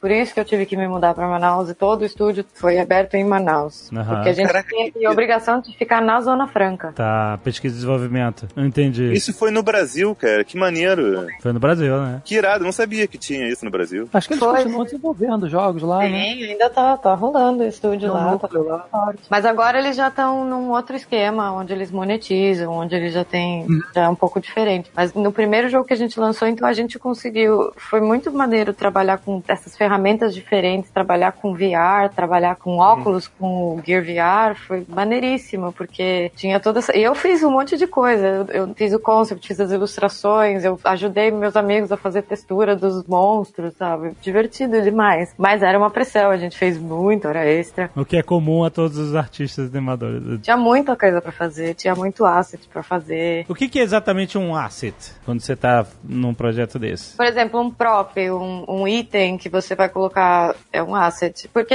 na verdade, você pode chamar de qualquer coisa de assets num, num jogo. Aham. Depende mais de como que o time vai chamar, de como que vão ser as nomenclaturas internas, assim. E como é que vem o briefing disso tudo? É, ele vem do diretor de arte e ele fala assim: olha, eu preciso que você faça 30 personagens e eles são assim, assado e tal. E esse briefing vem por escrito e você tem total liberdade. Como é que funciona exatamente? Ele já fala o que, que ele quer do estilo, o que, que ele espera que o personagem tenha? Como é que funciona? Então, para fechar o look and feel do jogo, a gente sentou junto, eu e o diretor de arte, e a gente definiu. Mas isso foi baseado no que o jogo ia ser. Então, primeiro o jogo tem que ter um escopo inicial para a gente poder. Então, era um jogo de tirar foto de monstro para você colecionar essas fotos e ter um score com essas fotos. Aham. o core loop tem que estar definido para a gente poder entender o que, que vai ser mostrado no jogo e criar o look and feel do jogo Uhum. Pra fazer as- mais pra frente os personagens e tal. Aí a gente sentava junto com os game designers, que por exemplo, pra criar cada monstro, a gente dependia do que aquele level específico ia precisar que o jogador fizesse. Certo. Então a gente fazia o monstro de acordo. Por exemplo, a gente tinha um monstro que ele precisava ter um movimento mais errático, ele precisava pular pro canto. Ah, sim, isso que eu ia perguntar, porque a forma como ele se apresenta no jogo, uma coisa que o level designer, o game designer definiu, vai influenciar como você vai ter que criar a forma daquilo, né? Exatamente. E é um negócio que você tem que fazer em brainstorm, você tem que fazer junto com o resto da galera. E vai ter que ter o animador lá dentro junto, e vai ter que ter o programador lá dentro junto, pra conversar e falar: Isso aí é é feasible? Não, não é. Então, meu, gente, vocês estão viajando, não dá pra fazer isso. Aham. Olha o rig que eu vou ter que fazer nesse bicho, olha a quantidade de bone que eu vou ter que colocar nessa cobra dos infernos. Não, não faz isso, pelo amor de Deus, você tá maluco. Aí a gente mudava o score, entendeu? Ah, você tá querendo dizer que a sua arte podia exigir algo do programador que, e, e do animador e do modelador e tal, que ele fala assim, cara, isso não é factível porque vai dar um trabalho além do que a gente tem de recurso pra fazer isso funcionar, é isso? Porque, por exemplo, num caso de um jogo mobile, que é em Unity, você tem uma contagem de polígono. Aham. O jogo fica pesado. Uhum. Se você coloca muito polígono naquele modelo, você ferra com todo mundo. Mas acontece dos modeladores e animadores às vezes pegar um concept seu e falar assim, é, ok, eu vou dar uma simplificada nisso aqui porque tá foda. E aí o cara vai e muda quase completamente. Direto. mas, mas tanto o modelador, mas normalmente rola um papo, assim, falar, ó, vou ter que tirar isso aqui, se, pode, se você quiser me dar uma outra solução. Mas dependendo de quanto tá a pressa, de quanto tá o prazo, Aham. o cara faz hora. É tipo assim, esse não vai ser mais o monstro dos mil olhos, tá? Ele vai ter só 30 olhos. Oito pernas? Não dá pra ser seis? né? É, Exato. Começa a negociar o número de pernas. É, mas é bem por aí, porque teve uma personagem que foi a Glitter Bell, que ela era uma cobrinha. E ela era pra ter no começo, o primeiro design dela, ela tinha umas asinhas tipo de borboleta, e ela tinha um rabo que também também saía pelo chão e ficava mexendo pra enganar o jogador. E esse rabinho, ele tinha um monte de bone e ele Tinha o quê? ocupava. Ele tinha um É. monte de ossos, de bones. Ah, tá, de ossinhos. Controle. É. É, de controle de. E aí, o cara ficaram maluco. Não, tu tá pesando demais. Ah, mas você, você diz o quê? De articulações, esse tipo de coisa? Porque é uma cobra, então ela precisa, pro animador poder fazer essa animação fluida, eles vão saber explicar muito melhor do que eu, precisa ter os controles, né? Sim. E Quanto mais, mais fluida sai. E senão fica feio. Então vale mais a pena não colocar. Então você sacrifica. Olha aí. E outras coisas também. Se você faz um jogo, por exemplo, um, um jogo, um MMO, que é gigante, e você vai fazer um personagem que vai colocar trocentas armaduras, por que, que você acha, por exemplo, que a, a, a Shepard mulher no Mass Effect, ela tem todos os cabelos dela são curtos? É pra evitar colisão com a armadura. Porque ela vai levantar o braço e não. Ah, isso a gente vê demais, é. Ainda mais em, em um personagem que você pode customizar, é muito difícil você prever tudo que vai acontecer na animação ali, né? Muito, cara. É, então, então essas coisas o concept também tem que levar em consideração. Não adianta você sair que nem um louco. É legal criar, óbvio, mas você tem que ter essas coisas em mente, porque você tem que fazer um design funcional para aquilo que vai realmente chegar no jogo. Senão, no final das contas, vai chegar algo que você não criou. Foi totalmente alterado pro que funciona. Exato. Mas eu acho que o mais legal de tudo é você, no final, como jogador, você, tipo assim, tem a experiência de jogar o videogame e a última coisa que passa pela sua cabeça é que o projeto teve todas essas restrições, né? Sim. É verdade. É. Sim, tem que parecer natural pro jogador, né? Exatamente. E se por acaso você jogando percebe essas limitações, é porque o projeto foi mal feito, né? Uhum. Ah, Se bem cara. que a gente, como desenvolvedor, a gente percebe mesmo assim, né? Mesmo que tenha sido bem feito, a gente sabe. Ah, mas aí você tá do outro lado da cortina, você sabe tudo. Não, mas é muito, é muito legal, né? Porque, cara, não importa o tamanho do estúdio, pequeno, médio ou grande, você sempre vai ter limitações, sempre vai ter, se não é dinheiro, é tempo, se não é tempo, é dinheiro, é técnica, e assim, é, é um, é um quebra-cabeça gigante, né? Que você tem que estar sempre mexendo as peças e ter certeza que vai tudo funcionar. Não, tudo, até número de, de joints, não só em questão de animação, mas no peso do jogo, porque se você tá jogando online, online no caso, vai falar, ah, isso aqui tá pesando muito, tá puxando muito da banda, não vamos ter que tirar isso do jogo, sabe? Aham. Várias coisas a gente teve que simplificar em multiplayer. Tem um limite máximo de, De joints que, é, antes que, que comece a, dar- a ficar muito pesado. E aí vai- o server vai ficar todo lento, sabe? Então eles têm, tem tanta, cara, tanta complicação. Quando você falou, Alexandre, no início, que desenvolvimento de jogo pode ser de vir de qualquer área, é a mais pura verdade, cara. Eu nunca trabalhei, já trabalhei em filme, já trabalhei em televisão, já trabalhei em várias eh, mídias diferentes. Nunca, cara, nunca trabalhei num- numa mídia que usasse tantas pessoas com expertise diferentes, sabe? É muito collaborative, sabe? É um ambiente de colaboração incrível, sabe? Muito maneiro. You ride into the jaws of the apocalypse. Leandro, você que teve experiência em multiplayers, como o Smite, o Paladins e tal. O Bernardo também vai poder falar disso, justamente. E, obviamente, o Biriba também vai ter uma excelente input pra isso, porque eu quero falar justamente da diferença entre uma animação que entra num cinematic, numa cutscene e tal, que a gente tá parado vendo, e que é uma animação que é como qualquer animação que você pode ver na TV, no cinema, etc. Renderizado. É, Exato. Na época que eu comecei a jogar, né, na nossa época lá, antigona, você via uma diferença completa de animação cinematic pra animação feita dentro do jogo, em game, né? Hoje em dia é tudo em game engine e, e justamente pra manter a unidade das coisas. Porque antigamente era muito mais bem feito as cinematics, né?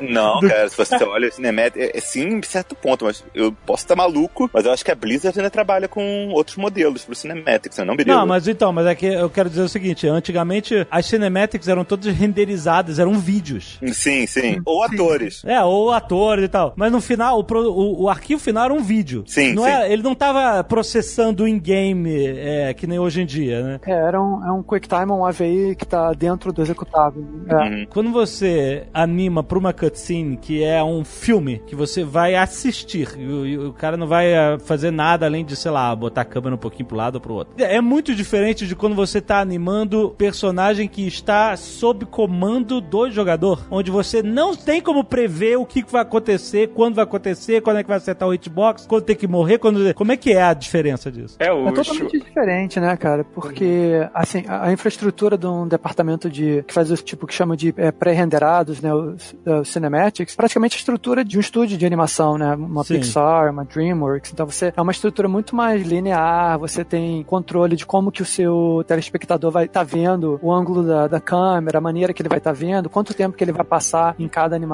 Quando A você câmera tá lidando- contando a história, né? a-. Exatamente, né? Uhum. E até pra animações, tipo assim, cutscenes que são em games, que você, de uma certa maneira, você tá fazendo também. Também depende, né? Porque quando você fala de in-game, você também tem in-game que é custom, né? Ele tá rodando dentro da engine do jogo, mas a animação foi feita como se ela tivesse feito, sido feita pra, pra, Sim, é. pra pré-renderado. É, é, então você. Isso que eu ia falar. Você tem total é controle de como que o jogador vai estar vendo aquela animação, né? Isso, mas Então, nem sempre aí- esse rig é tão. É, o- o- mais do que o rig, o skin, nem sempre ele é tão fluido, digamos, poderoso quanto um de uma produtora que estaria fazendo um cinematic, sabe? No caso do Call of Duty, a gente tem os dois. A gente tem o cutscene e a gente tem o in-game cinematic, sabe? E, e a diferença é, é muito grande, sabe? Uhum. Um parece filme e o outro você vê que ainda é o jogo, mas tá bonitinho ali, você não controla, você tá só assistindo, sabe? Uhum. É, no caso do World of Warcraft, a gente também tem os dois, né? Tem os que a gente chama de pré-renderados, que, assim, o último que a gente fez, que saiu, foi o Battle for Azeroth, que não sei se vocês chegaram a, a ver, que é aquele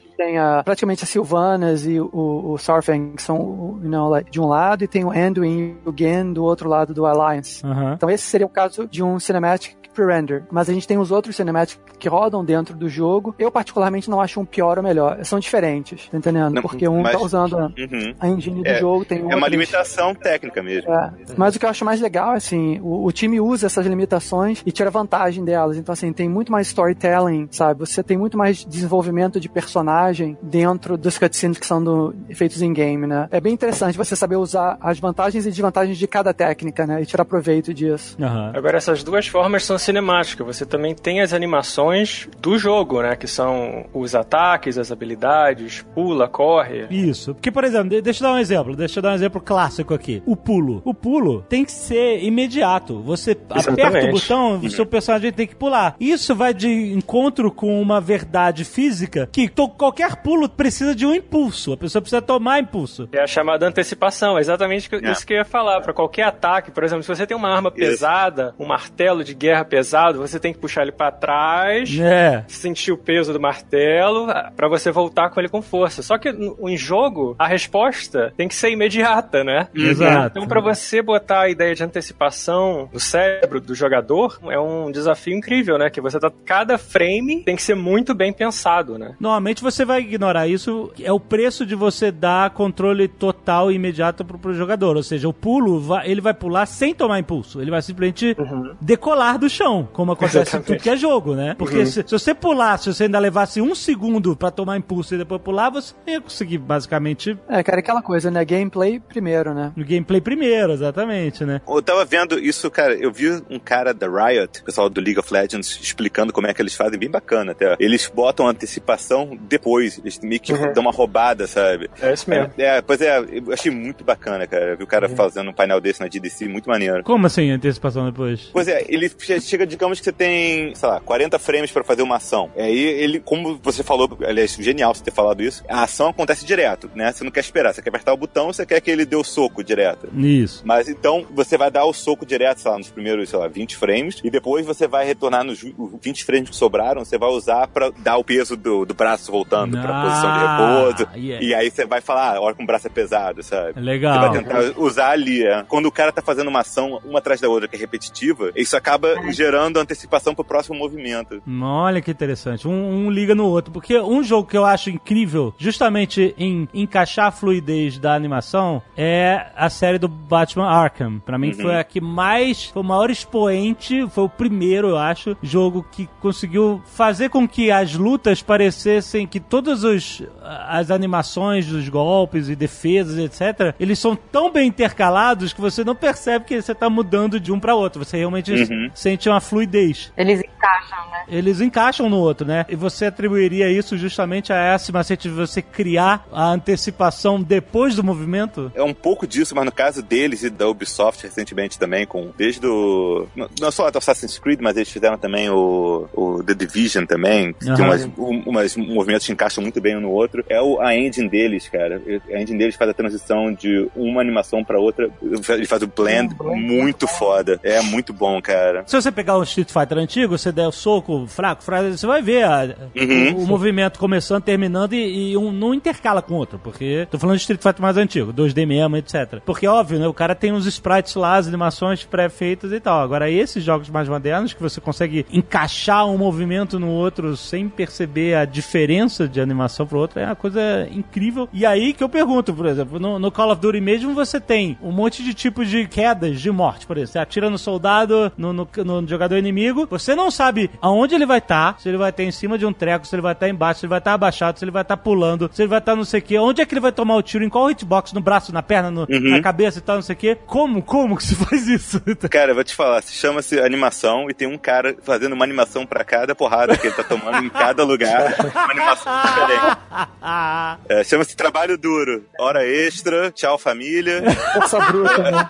Tem vários nomes, é. Mas de qualquer forma, também existe uma fluidez. Tipo assim, ele não pode começar a morte, a, a animação da queda. Uhum. Ele tem que começar a animação da queda onde o personagem dele estiver antes. Por exemplo, vamos dizer que o cara tem um movimento de morte que ele simplesmente cai pra trás, beleza? É o Ragdoll. Ragdoll, pois é, isso que. Eu chamo de momento Hans Gruber. Quando ele tá caindo. É, o que a Marcela chamou atenção desse Ragdoll, que é boneco de pano, é quando você simplesmente não tem mais animação na morte, você desliga totalmente o boneco, né? É física, né? Tem simulação É, de física. É simulação de física, mas normalmente não, não obedece muito à física do mundo real, né? Fica uma parada bizarra. É um braço de silicone, né? É, fi- Quer ver o exemplo disso? Vai jogar Skyrim. Skyrim, é, exato, exato. Você morre, vira um boneco de pano e ele cai de braço aberto, perna aberta, não sei o que, de espacar, é bizarro. Ele é um saco de batata. É.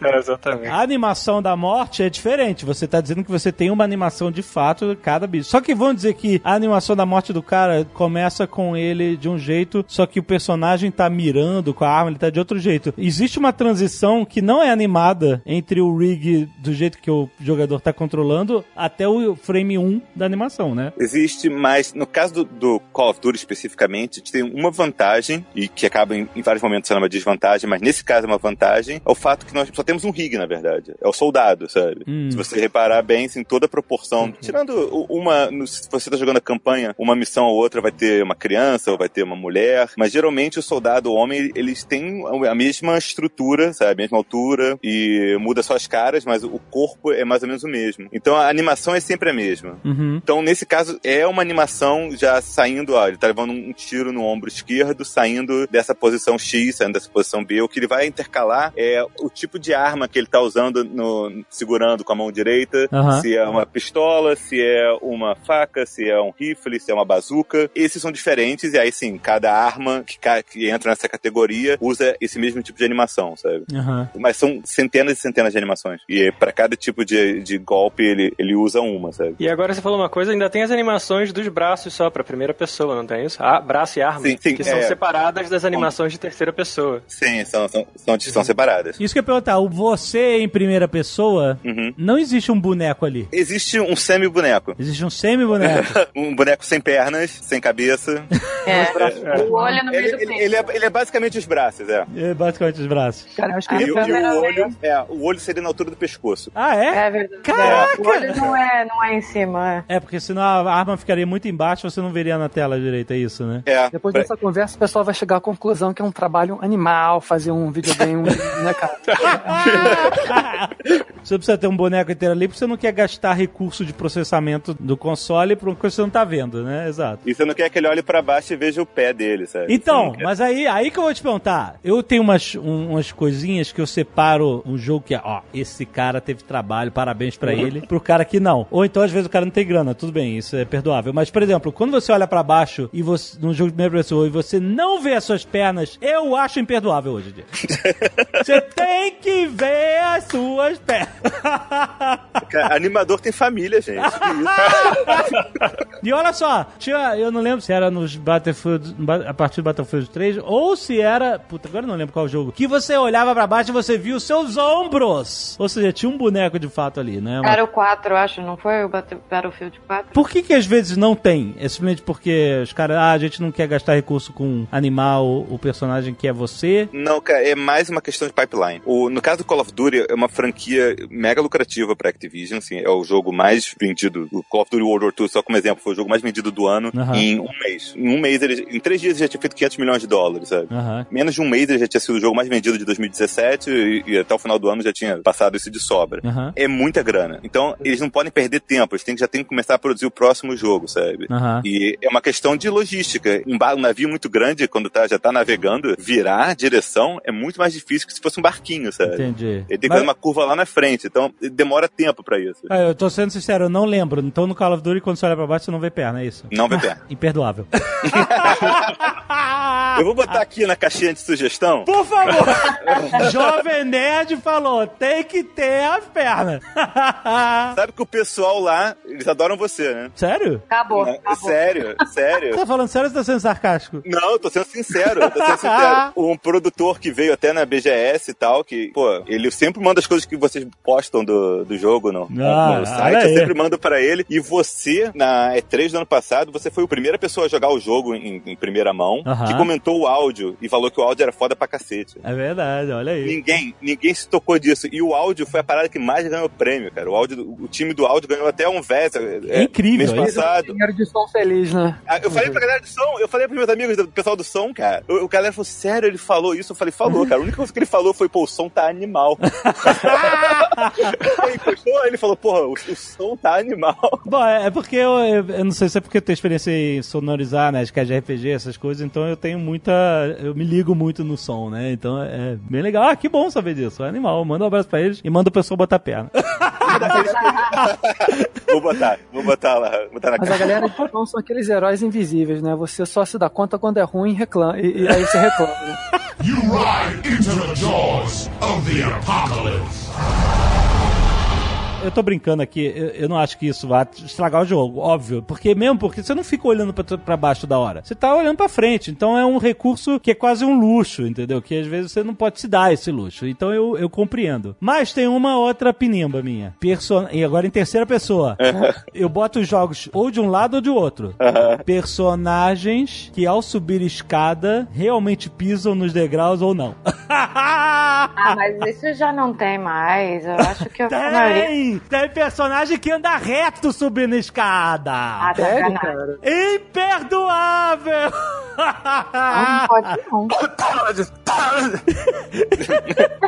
então, é luxo também? É, é luxo isso, fazer o cara subir a escada? Porque você tem que. Não. Você tem que mapear a escada e você tem que mapear a animação na escada. né? É, pois é, é, é por aí. Se você quiser uma parada bem feita, cara, eu não vou falar que é impossível, porque, tipo, tem casos tipo Uncharted, que, pô, é maneiríssima a animação, sabe? Isso, é inacreditável. Mas é, é um outro tipo de engine também. Aham. Num caso desse, por exemplo, que vocês têm essa limitação de engine, sei lá, adaptar o environment, o, o cenário pra bater nos passos que o cara já tem animado, por exemplo. Então, assim, você tenta fazer a escada, todas as escadas do mesmo tamanho, essas coisas são, É, são é padrão. Lógico, lógico. Isso vai ser, sabe? Acho que o Alexandre tá falando é a parada de encaixar perfeita a mão Uhum. na escada, assim. Isso acontece no single player, sabe? Uhum. O, Ah, mas no é single player é bem diferente do multiplayer, que você tem, tem que fazer uma coisa muito genérica, sabe? Uhum. Até porque é uma animação só, não importa se o cara tá sem luva, com luva, sabe? Uhum. Se é roupa de inverno, se o cara tá de roupa de deserto, ele vai fazer a mesma coisa, sabe? Então, Mas, Alexandre, a- você acha que isso aí é uma coisa que, tipo assim, te distrai da experiência? Um pouco.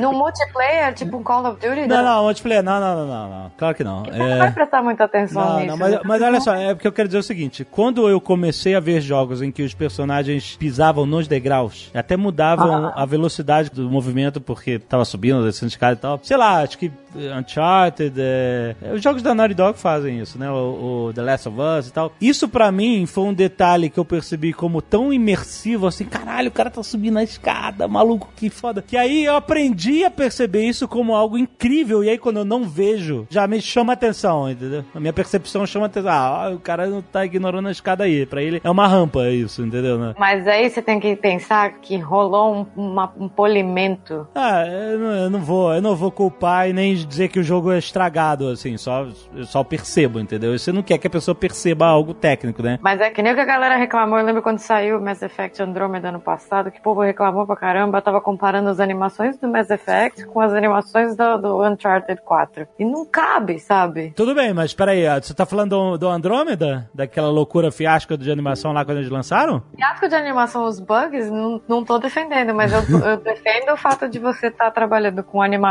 que é totalmente em code Ah, é diferente, é diferente. do que um negócio que é totalmente com script, com, com câmera, com não sei o quê. É, é Não, muito tudo complicado, né? Porque você tá, tá comparando dois tipos diferentes de jogos. né? Você, tem, tá- você tá comparando um jogo que você, pô, como player, você vai ter milhares de possibilidades com um jogo que, assim, você, como player, vai ter duas ou três opções. Então, tipo assim, a animação é praticamente custom, né? É, ela é. foi feita sob medida para aquela situação. E, assim, é complicado, porque a gente tá falando sobre a perspectiva de um desenvolvedor, né? Exatamente. Então, a gente, assim, é claro que para quem tá jogando, o que interessa é a experiência, mas Eu sempre consegui separar a ideia de, por exemplo, as animações dos personagens de Skyrim, que ficam basicamente parados na sua frente falando, porque é um jogo gigantesco, imenso e, e, e, assim, claro, os caras têm recursos finitos, não tem como ser tudo, né? E pra eu comparar com o Uncharted, que é um jogo bem nos trilhos, que é basicamente um filme que você joga, entendeu? É muito diferente. Eu sempre consegui ter essa suspensão de descrença pros dois lados, a não ser quando lançou o Witcher 3, que ele faz tudo ao mesmo tempo, que é sacanagem. não, mas assim, é, é- é incrível. É, mas você tem razão nisso. Eu continuo, não, mas é sério, eu continuo não julgando porque eu noto a diferença. É, O Witcher 3 é uma coisa fora da curva, deles terem cinematic, câmera, essas coisas em, em side quest, que é uma coisa é, impensável em outros jogos, mas assim, é, não, não é que obrigou todo mundo a seguir isso, entendeu? É claro, todo mundo tem recursos finitos pra fazer um jogo. Eu posso estar falando besteira porque eu não tô no lado técnico da coisa, mas pelo Paladins eu posso dizer que é um jogo que tem que rodar em, tipo, torradeira, sabe? Máquina, Uhum. é, Netbook é, free e to, é free to play, então tem que ser.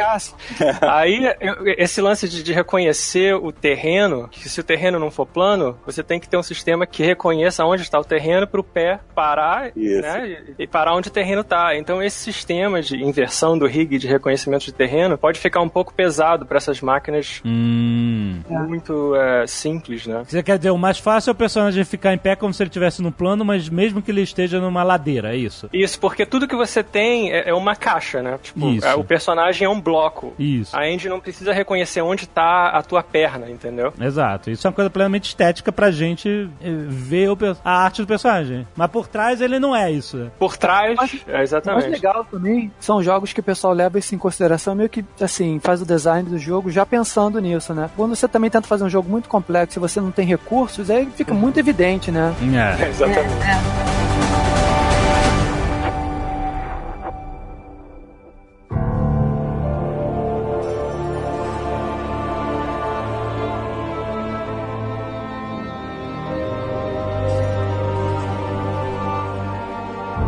Biriba, você que tá na posição de supervisor, você diria que isso é um avanço natural de qualquer animador ou você começa a entrar numa, numa área que você não aprende quando começa a animar, que é gestão de recursos humanos, gestão de tempo, gestão de time, é, gestão em geral.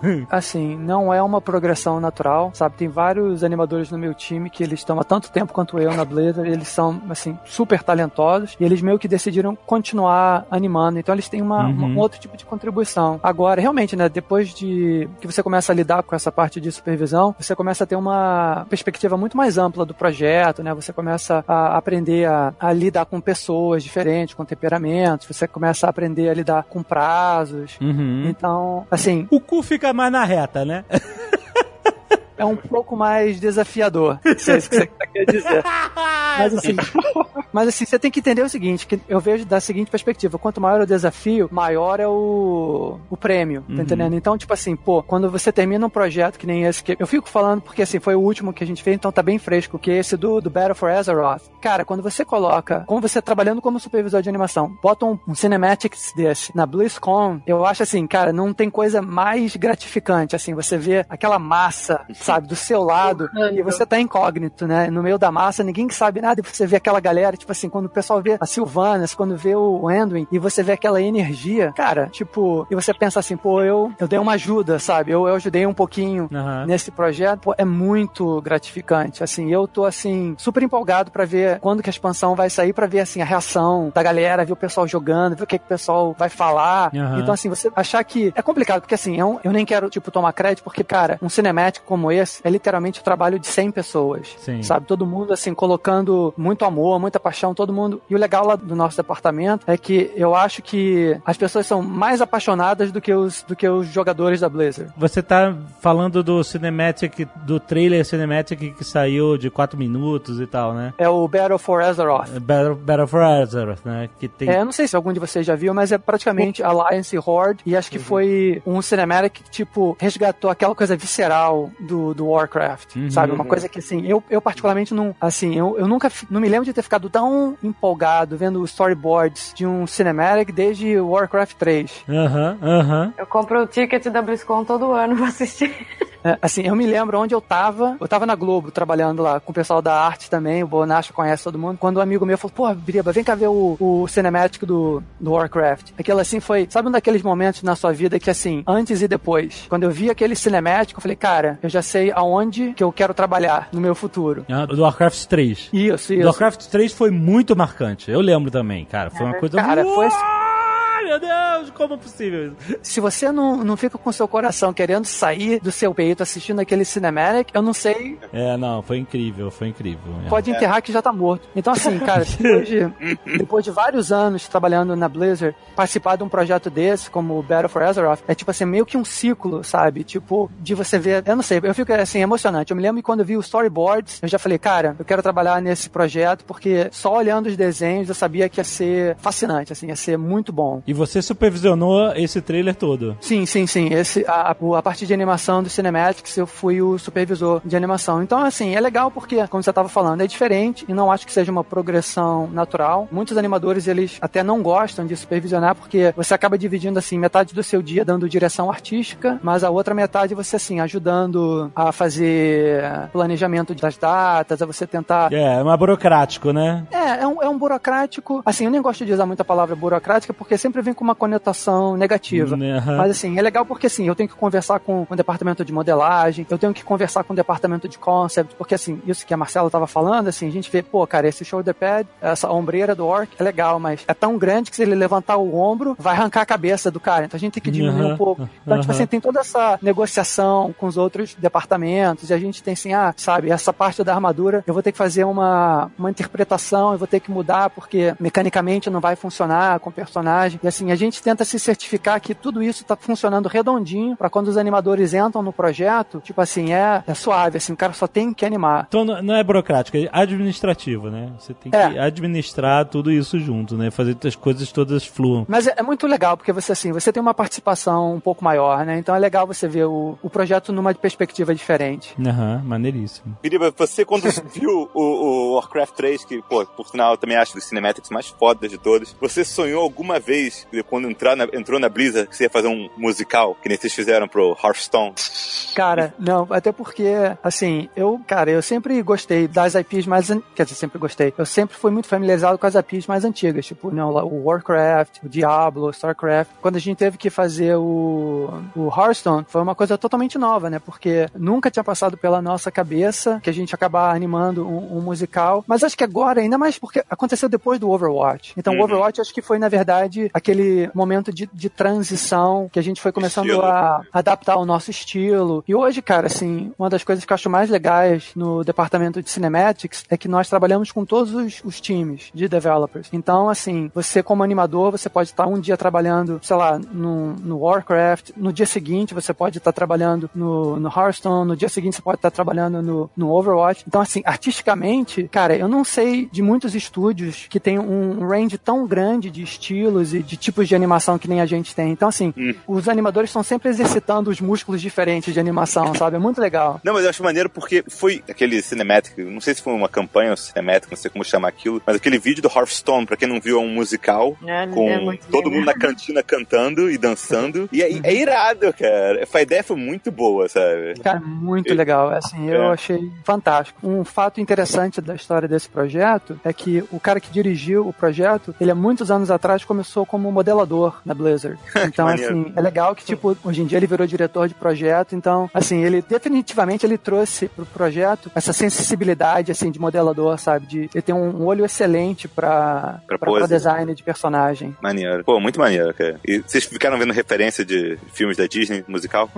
Cara, um pouco. Mas assim, esse diretor, ele tem um background de música, então, assim, praticamente a coreografia inteira foi ele que fez com os animadores, sabe? Tipo, Maneiro. ele fez o, o, o som temporário, né? A trilha temporária, ele que cantou a, a, a- a trilha temporária. Foi, foi, cara, muito engraçado. Vocês, assim, eu não sei se eles mostraram na, na BlizzCon, mas ele é muito talentoso, sabe? É realmente muito legal. Mas eu não sei se respondeu bem a sua pergunta, a- Alexandre. Não, não, totalmente. Muito bom, cara. You ride into the jaws of the apocalypse.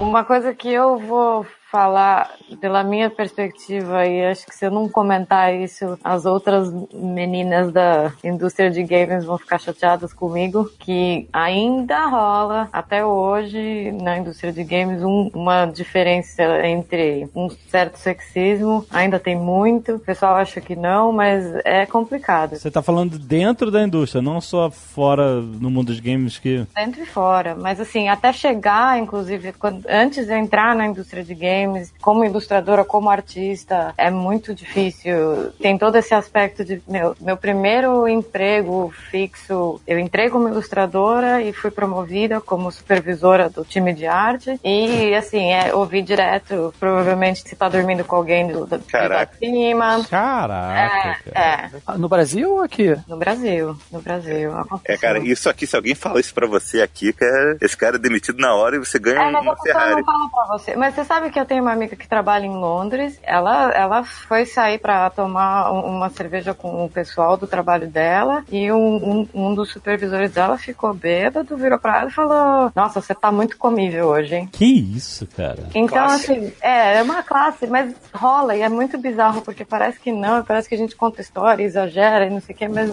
cara, isso acontece ainda. O número de mulheres na indústria, assim, por onde você passou e tal, é reduzido? É, é pau a pau? Eu, eu fico muito agradecida pelo fato de ter tido pessoas que olharam meu trabalho, que viram o meu potencial e me viram como profissional, independente de ser mulher ou homem, entendeu? Uhum. Porque ainda tem, ó, se você vê as empresas de games no Brasil, por exemplo, tem muito pouca mulher por time, assim, por empresa. Tem uma proporção muito baixa. Nosso, no time lá nosso, por exemplo, tinha quatro meninas para 40 pessoas. Caraca. 10%. E aqui na Alemanha é engraçado, porque tem uma, uma maioria de mulheres, não é uma maioria, mas tem mais mulheres aqui. Você vê que já é uma coisa que acontece menos aqui, pelo menos na Alemanha, aqui é muito, é muito mais igualitário. Em outras coisas, assim, em outros aspectos, você vê que o machismo é, assim, muito me- menor, quase não acontece, mas ainda na indústria de games, assim, no Brasil, é, ainda é complicado. O que, que você diria para as mulheres que aspiram a entrar na indústria de games? Sobre a sua experiência e como é que é o universo? Você tem que deixar, assim, fazer ouvido de, de- Como é que chama a expressão? Fazer ouvido de. Ah, esqueci. Mas, assim, esquece o que você escuta, ignora o que qualquer coisa pessoa falar de você, confia no seu talento, faz o seu trabalho, estuda e, e vai pra frente. É um desafio maior, infelizmente. Aham. Porque você tem que não só provar que você é um bom artista, mas você tem que provar que você é uma boa artista porque você é mulher e o povo já acha que você. Porque você vê muita gente falando, nossa, ela trabalha bem pra uma menina, né? Ah, entendi. Mas eu acho que isso aí também não, não, não é só na indústria de jogos, né? Não, não é, não Isso é. é em geral, é cultural. É Uhum. cultural, é cultural. Eu acho que a indústria de jogos só dificulta mais, né? Por ser um ambiente já dominado por homens, né? Pelos anos, né? Qual ambiente não é dominado pelos homens? né? É, Assim, é verdade também. Assim, a Marcela, eu entendi que a Marcela tá querendo dizer que ela já não basta ter escolhido a profissão que faz desenho. É, pois é. Mas, Mas tem Marcela, muita mulher programadora, cara, que é muito foda. Animal, cara. deixa eu perguntar, quantas meninas você acha que aplicam? Tô perguntando sem ter verdadeira consciência, tá? Em relação a quantos homens aplicam pra uma mesma vaga dentro da indústria de games, sabe? Porque antigamente eu fico pensando que muita gente da nossa idade, eu fico pensando que a maioria não seriam meninos, que naquela época, no passado, uma galera que jogava era garoto e as garotas não ligavam muito pra videogame. Eu acho que isso tá mudando a indústria. Aliás, eu queria muito tra- trazer mais mulher pra jogar. Eu acho que interessa muito pra todo mundo, sabe? Ter mais meninas participando. Quanto você acha que isso é de de uma cultura que vem, sabe, dos anos 90 e 80, de crianças que cresceram nesse mundo e hoje em dia estão procurando trabalho nessa área? E quanto você acha que é só por desigualdade mesmo, assim? Hoje em dia, eu acho que tá quase equiparado em termos de pessoas que tentam se aplicar. Uhum. Porque eu acho que hoje em dia também é, é isso que você tá falando, a indústria de, ela tá mudando e hoje em dia as mulheres também jogam, né? Então é muito engraçado no começo, eu lembro, nossa, quando eu falava, quando eu era mais nova, que eu falava que eu jogava videogame, eu falava mentiras. Pois brincar é. de Barbie,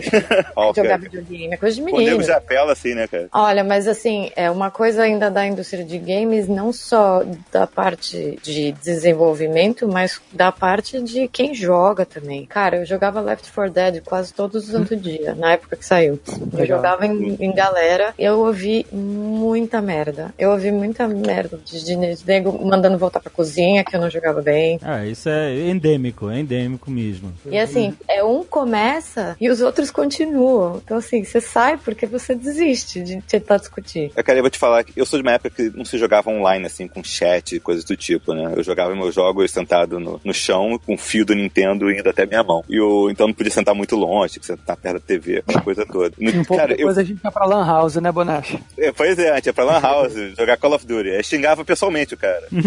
Mas, pô, eu fui jogar outro dia, já tem alguns anos isso, eu fui jogar Call of Duty online e fiz a besteira de deixar o microfone ligado, cara. Mas eu vou te falar, eu caí num servidor que só tinha pessoa desbocada, sabe? E o cara xingando, não, tipo, ele não sabia se era homem ou mulher, que meu nick é meio que indefinido. Cara, só, só xingando porque eu tava olhando o mapa, porque eu, na verdade eu tava procurando um, um negócio no mapa, nada a ver com o jogo, eu tava realmente procurando uma coisa de pesquisa. E o cara tava me xingando horrivelmente porque eu tava andando, sabe, pro lado errado, onde estavam os caras e tal. O cara ficou, o cara ficou me xingando por uns cinco minutos, sem parar, sabe? Aham, aham. Ah, mas isso aí, cara, você vai ver em qualquer lugar, né? Sempre tem Qualquer aquela aquele grupo que é mais tóxico e que o cara, pô, não tá ali pra curtir a experiência, né? Por isso que a coisa maravilhosa da Blizzard é que no Hearthstone só tem Oi, tudo bem? Legal, bem, boa jogada.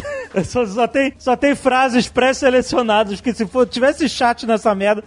Aí você tá brincando, mas, por exemplo, eu que sou pai, tipo, meu, meu filho, assim, eu não tenho nenhum problema em deixar meu filho jogar. Eu sei que pode parecer, assim, super tendencioso, mas eu não tenho problema de deixar meu filho jogar os jogos da Blizzard, porque eu percebo que é uma, de todas as, não vou falar de todas, mas normalmente é uma comunidade muito mais amigável, sabe? Você vê o, o Hearthstone, você vê o, o WoW, assim, acho que tem esse perfil de, de tá- o pessoal tá ali pra fazer amizade, sabe? Eu- Cara, eu- olha, eu não trabalho na Blizzard, eu vou, eu vou concordar com o Biriba, cara. Olha, Overwatch eu já ouvi, já vi umas coisas absurdas no Overwatch, maluco. Eu ia encontrar o contrário, cara. Eu tava jogando Overwatch no PlayStation. Mesma semana que eu tava jogando esse jogo do Call of Duty, que o cara começou a me xingar. Cara, tinha um garotinho com o microfone dele aberto e ele ficava falando direto. E você via pela voz que era um garoto aqui. Uhum. E ele falava pra todo mundo assim: Olha, eu vou escolher o Reaper, ninguém mais pode ser o Reaper, sou eu. Eu que você, não sei o que e tal. Ah. Aí ele foi indo, a gente tava perdendo. E ele falou: Vamos lá, a gente consegue virar, vamos lá, vamos. Aí ele usou o especial do Reaper num momento que ele virou o jogo, sabe? Ele, ele- Aham. ele- ele entrou no meio, só dando aquele tiro em círculos, matou todo mundo lá e a gente conseguiu virar o jogo e ganhou, né? Então você Aí tá vocês falando viram- que um, um garoto de 12 anos joga bem melhor do que você? Cara, um garoto,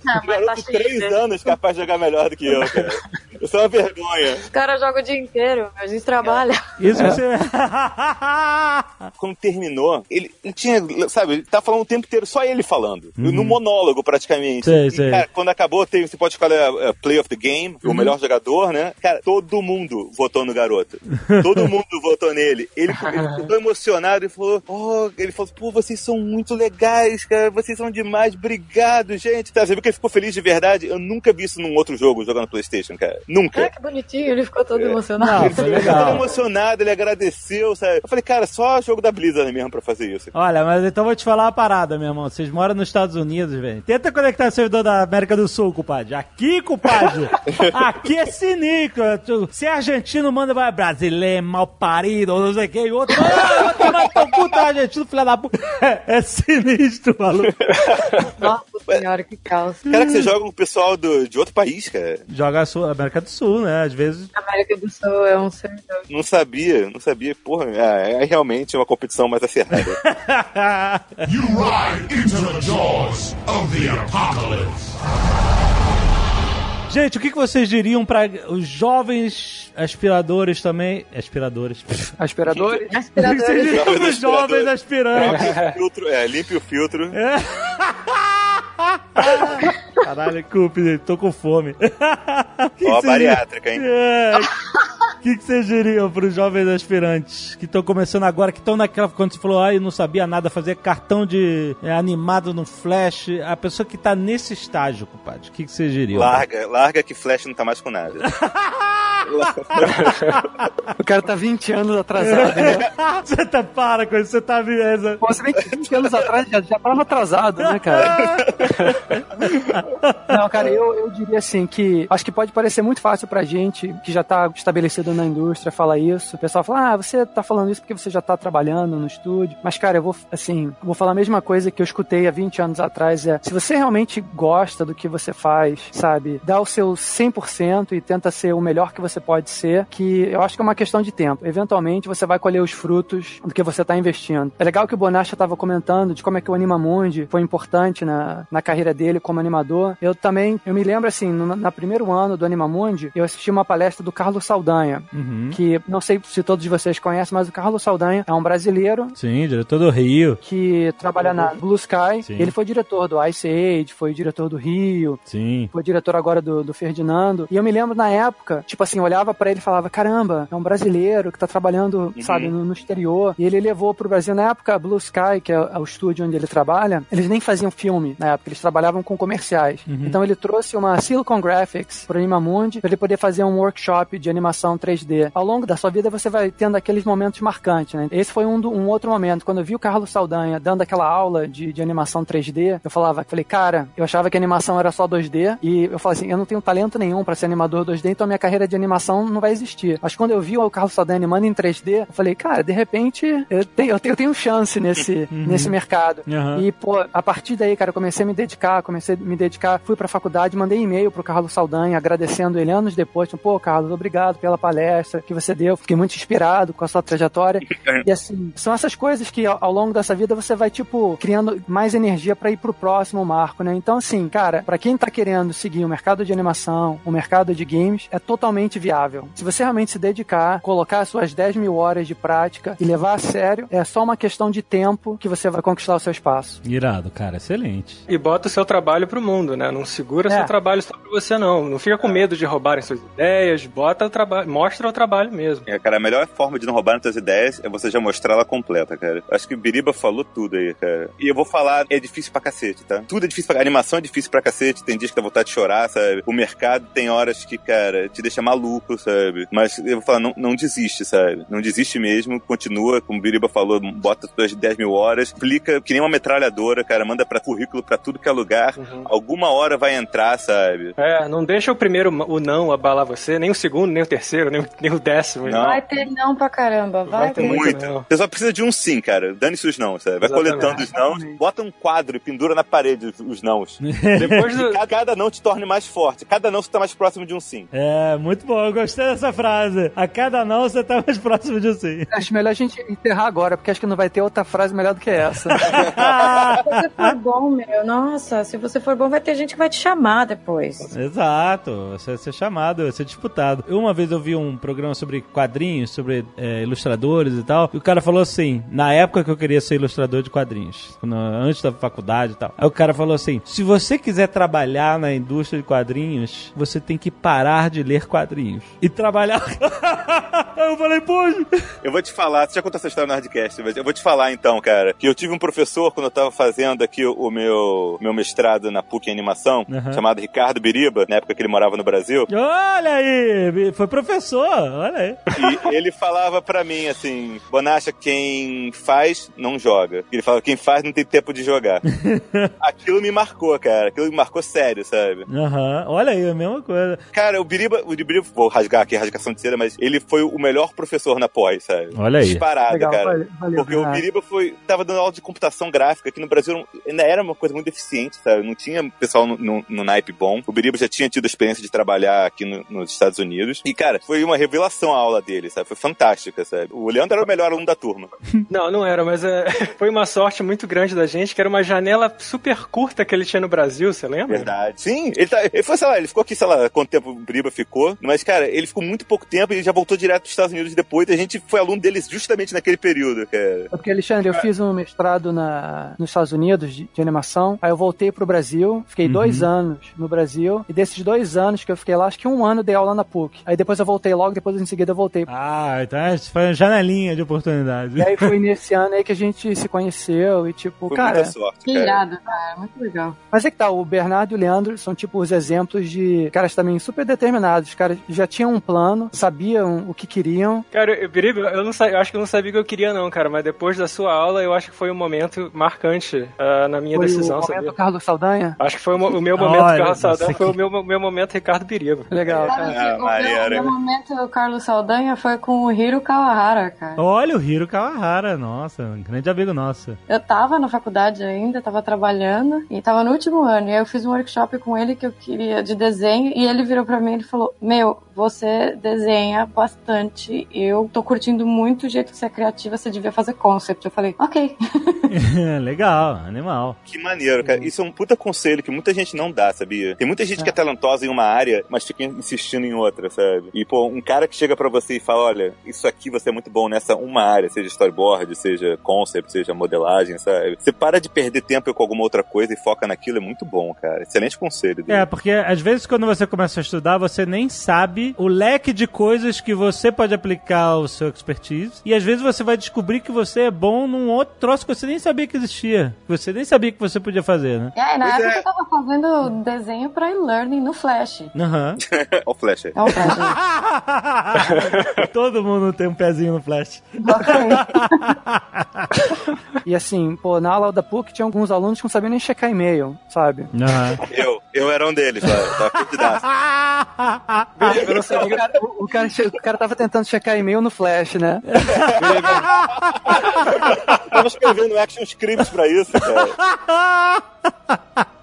Uma outra oportunidade que essa galera pode começar a fazer, que é trabalhar em empresa de outsourcing para empresa de games. Ah, sim. Empresa de outsourcing hoje em dia. De terceira, empresas que terceirizam trabalhos para outras é, empresas, é isso. Você está associado à empresa que tem um monte de jobs terceirizados, é isso. Eles procuram essas empresas de, de terceirização, que normalmente é um filtro para ter bons artistas, bons developers e tal. E você estando associado a essa empresa, você pode já colocar no seu portfólio um, um job para um cara grande sem estar trabalhando lá, é isso, né? Posso, É. posso dar uma outra dica, já que a Marcela já falou sobre isso? Ah. Tem a galera de concept. Eu, eu trabalhei nos últimos seis meses com o pessoal de concept aqui no, na Sledgehammer. A galera de concept, muitas pessoas começaram quando estavam saindo da faculdade ou procurando criar um portfólio, faziam cartas de Magic para Wizards of the Coast, que eles pagam por carta que se desenha, sabe? Caraca, que maneiro. Então é uma maneira de você ter seu portfólio assim com uma parada de fantasia. É, legal. É bem maneiro, sabe? E é bem conceituado aqui fora, sabe? Animal. É, eu fiz card pra Marvel. Com tempo Viu? Olha aí, que irado. Eu fiz uns cards de uma série só de, de heroínas. Bem legal. E vocês têm alguma comunidade online, fóruns, essas coisas que normalmente os artistas frequentam, que é excelente pra trocar ideia, pra conhecer, fazer networking com esses novos portfólios, divulgar o seu próprio portfólio? Artstation, cara. Eu acho que de animação não tem muito, né? Eu ia falar a mesma coisa, cara. Sério? Eu tô pensando pensando aqui. é. A gente tem um grupo, a gente tem um grupo de e-mail, uma lista da galera brasileira, porque todo mundo se conhece, como o Biriba falou aí, a indústria é um ovo, cara. Todo Uhum. mundo se cruzou em algum momento. Você tá falando do pessoal da Figos, eles são nossos amigos, sabe? Quase todo mundo. Então é, é Aham. muito pequena a indústria, sabe? Eles faziam Aham. parte da jogatina. A gente jogava, tinha a Cele Medal, que eram todas produtoras do Rio, contra a Esfera Cromada, que era o time da Globo. Olha a esfera cromada.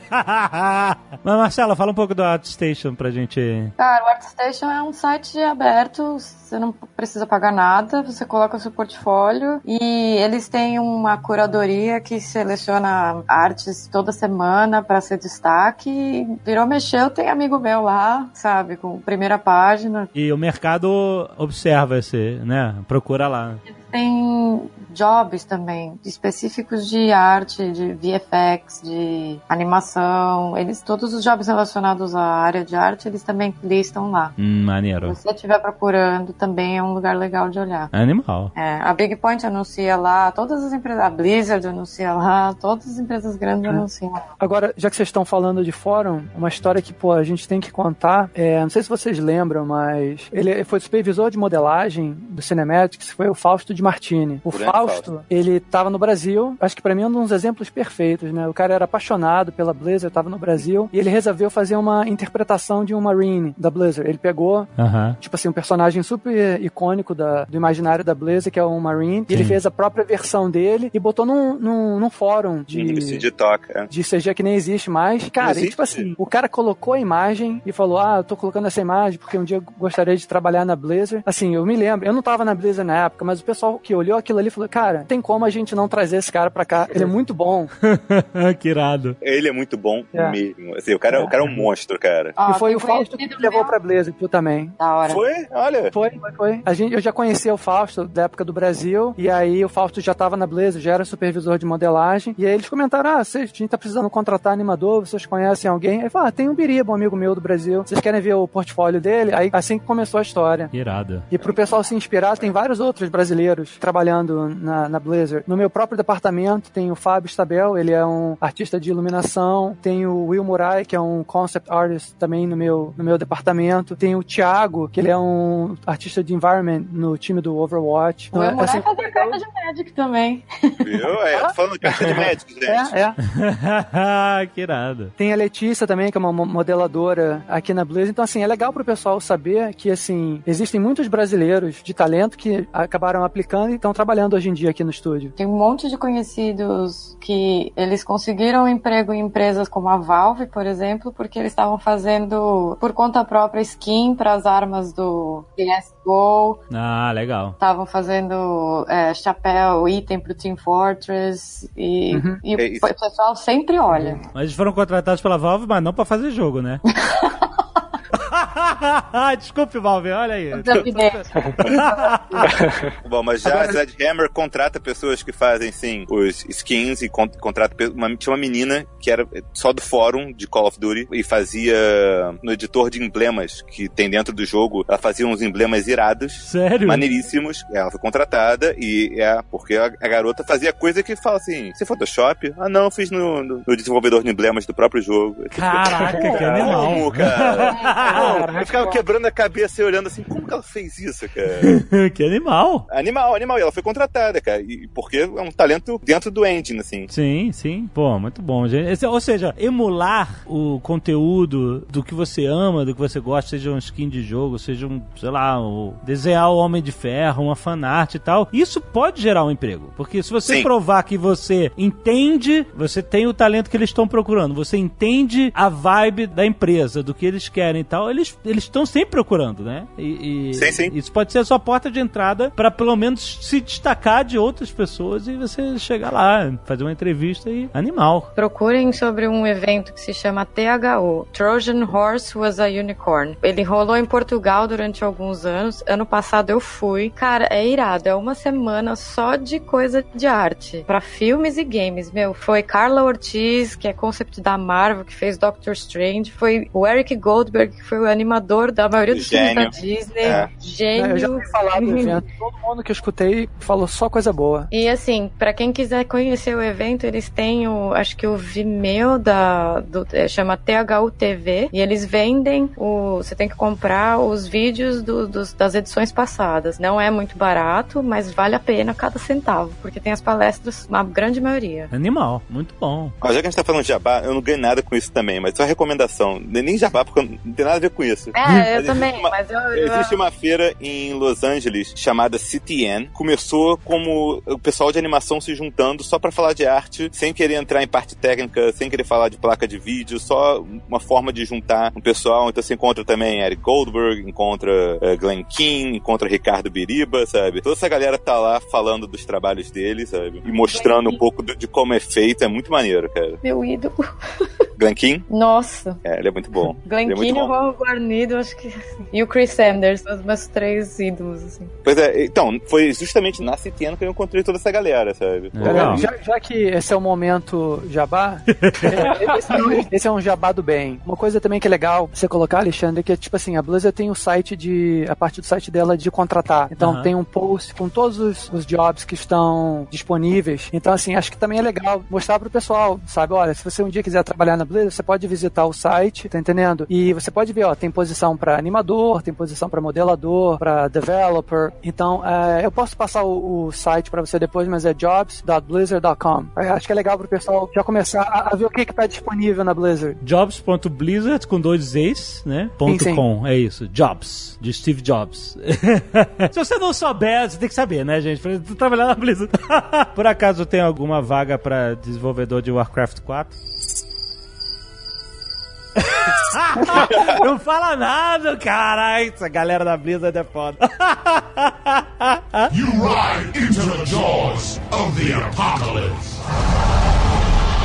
Pô, eu fiquei, achei maneiríssimo, não sabia que tinha é, estúdios no Brasil, muito menos em Manaus. E como é que você foi parar na Alemanha, cara? Isso é, pô, isso é uma história. Então, eu trabalhei dois anos e meio lá na, Black River, né? Que era a Samsung, é isso? Dentro da Samsung? É, cara, dentro da Samsung, é. E aí eu acabei, eu comecei, eu resolvi falar, assim, a Samsung dentro do Brasil era a empresa, assim, maior empresa em termos de budget, de estrutura, de não sei o que. Eu falei, daqui, cara, só consigo ir pra fora, porque não, não tem mais pra onde eu subir aqui no Brasil, porque eu tô num lugar muito privilegiado. Eu dei uma sorte do caramba de, de conseguir entrar nessa empresa, sabe? Porque é, tem um pouco do código, do seu talento, do seu esforço, mas também tem estar no lugar certo na hora certa. Uhum. Tem o fato de eu ter ido fazer aquele teste, e, entendeu? Do- daquele diretor de arte ter curtido o meu trabalho. Então tem muita coisa que influencia aí. E aí eu comecei a mandar currículo pra fora. E, e aí, na verdade, a Big Point me chamou porque viu o meu perfil do LinkedIn. Eu não sei se provavelmente as empresas, acho que os headhunters meio que trocam informação. Eu tinha feito uma entrevista com uma outra empresa aqui da Alemanha que não tinha rolado porque eles tinham me oferecido um valor meio baixo assim. E eu falei, não. Vieram esses caras me oferecerem uma vaga de sênior. Olha E aí eu fui. Irada, irada, cara. Maneiríssimo. Outra coisa que eu acho é o seguinte, até um tempo atrás, acho que a única alternativa para algum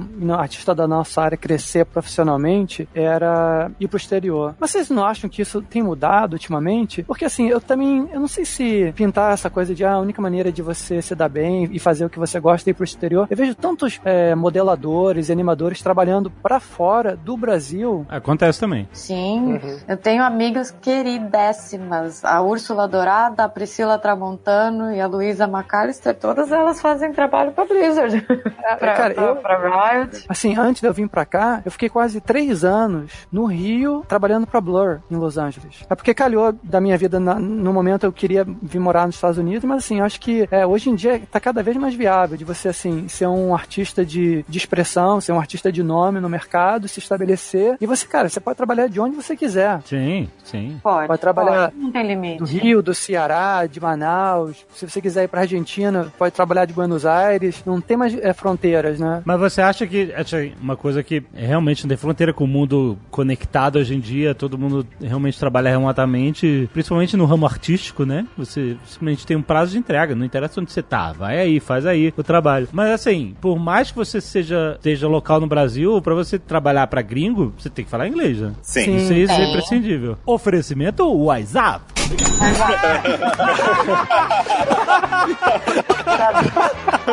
Desculpe, gente! Eu não resisti. Não, mas esse encaixou perfeito.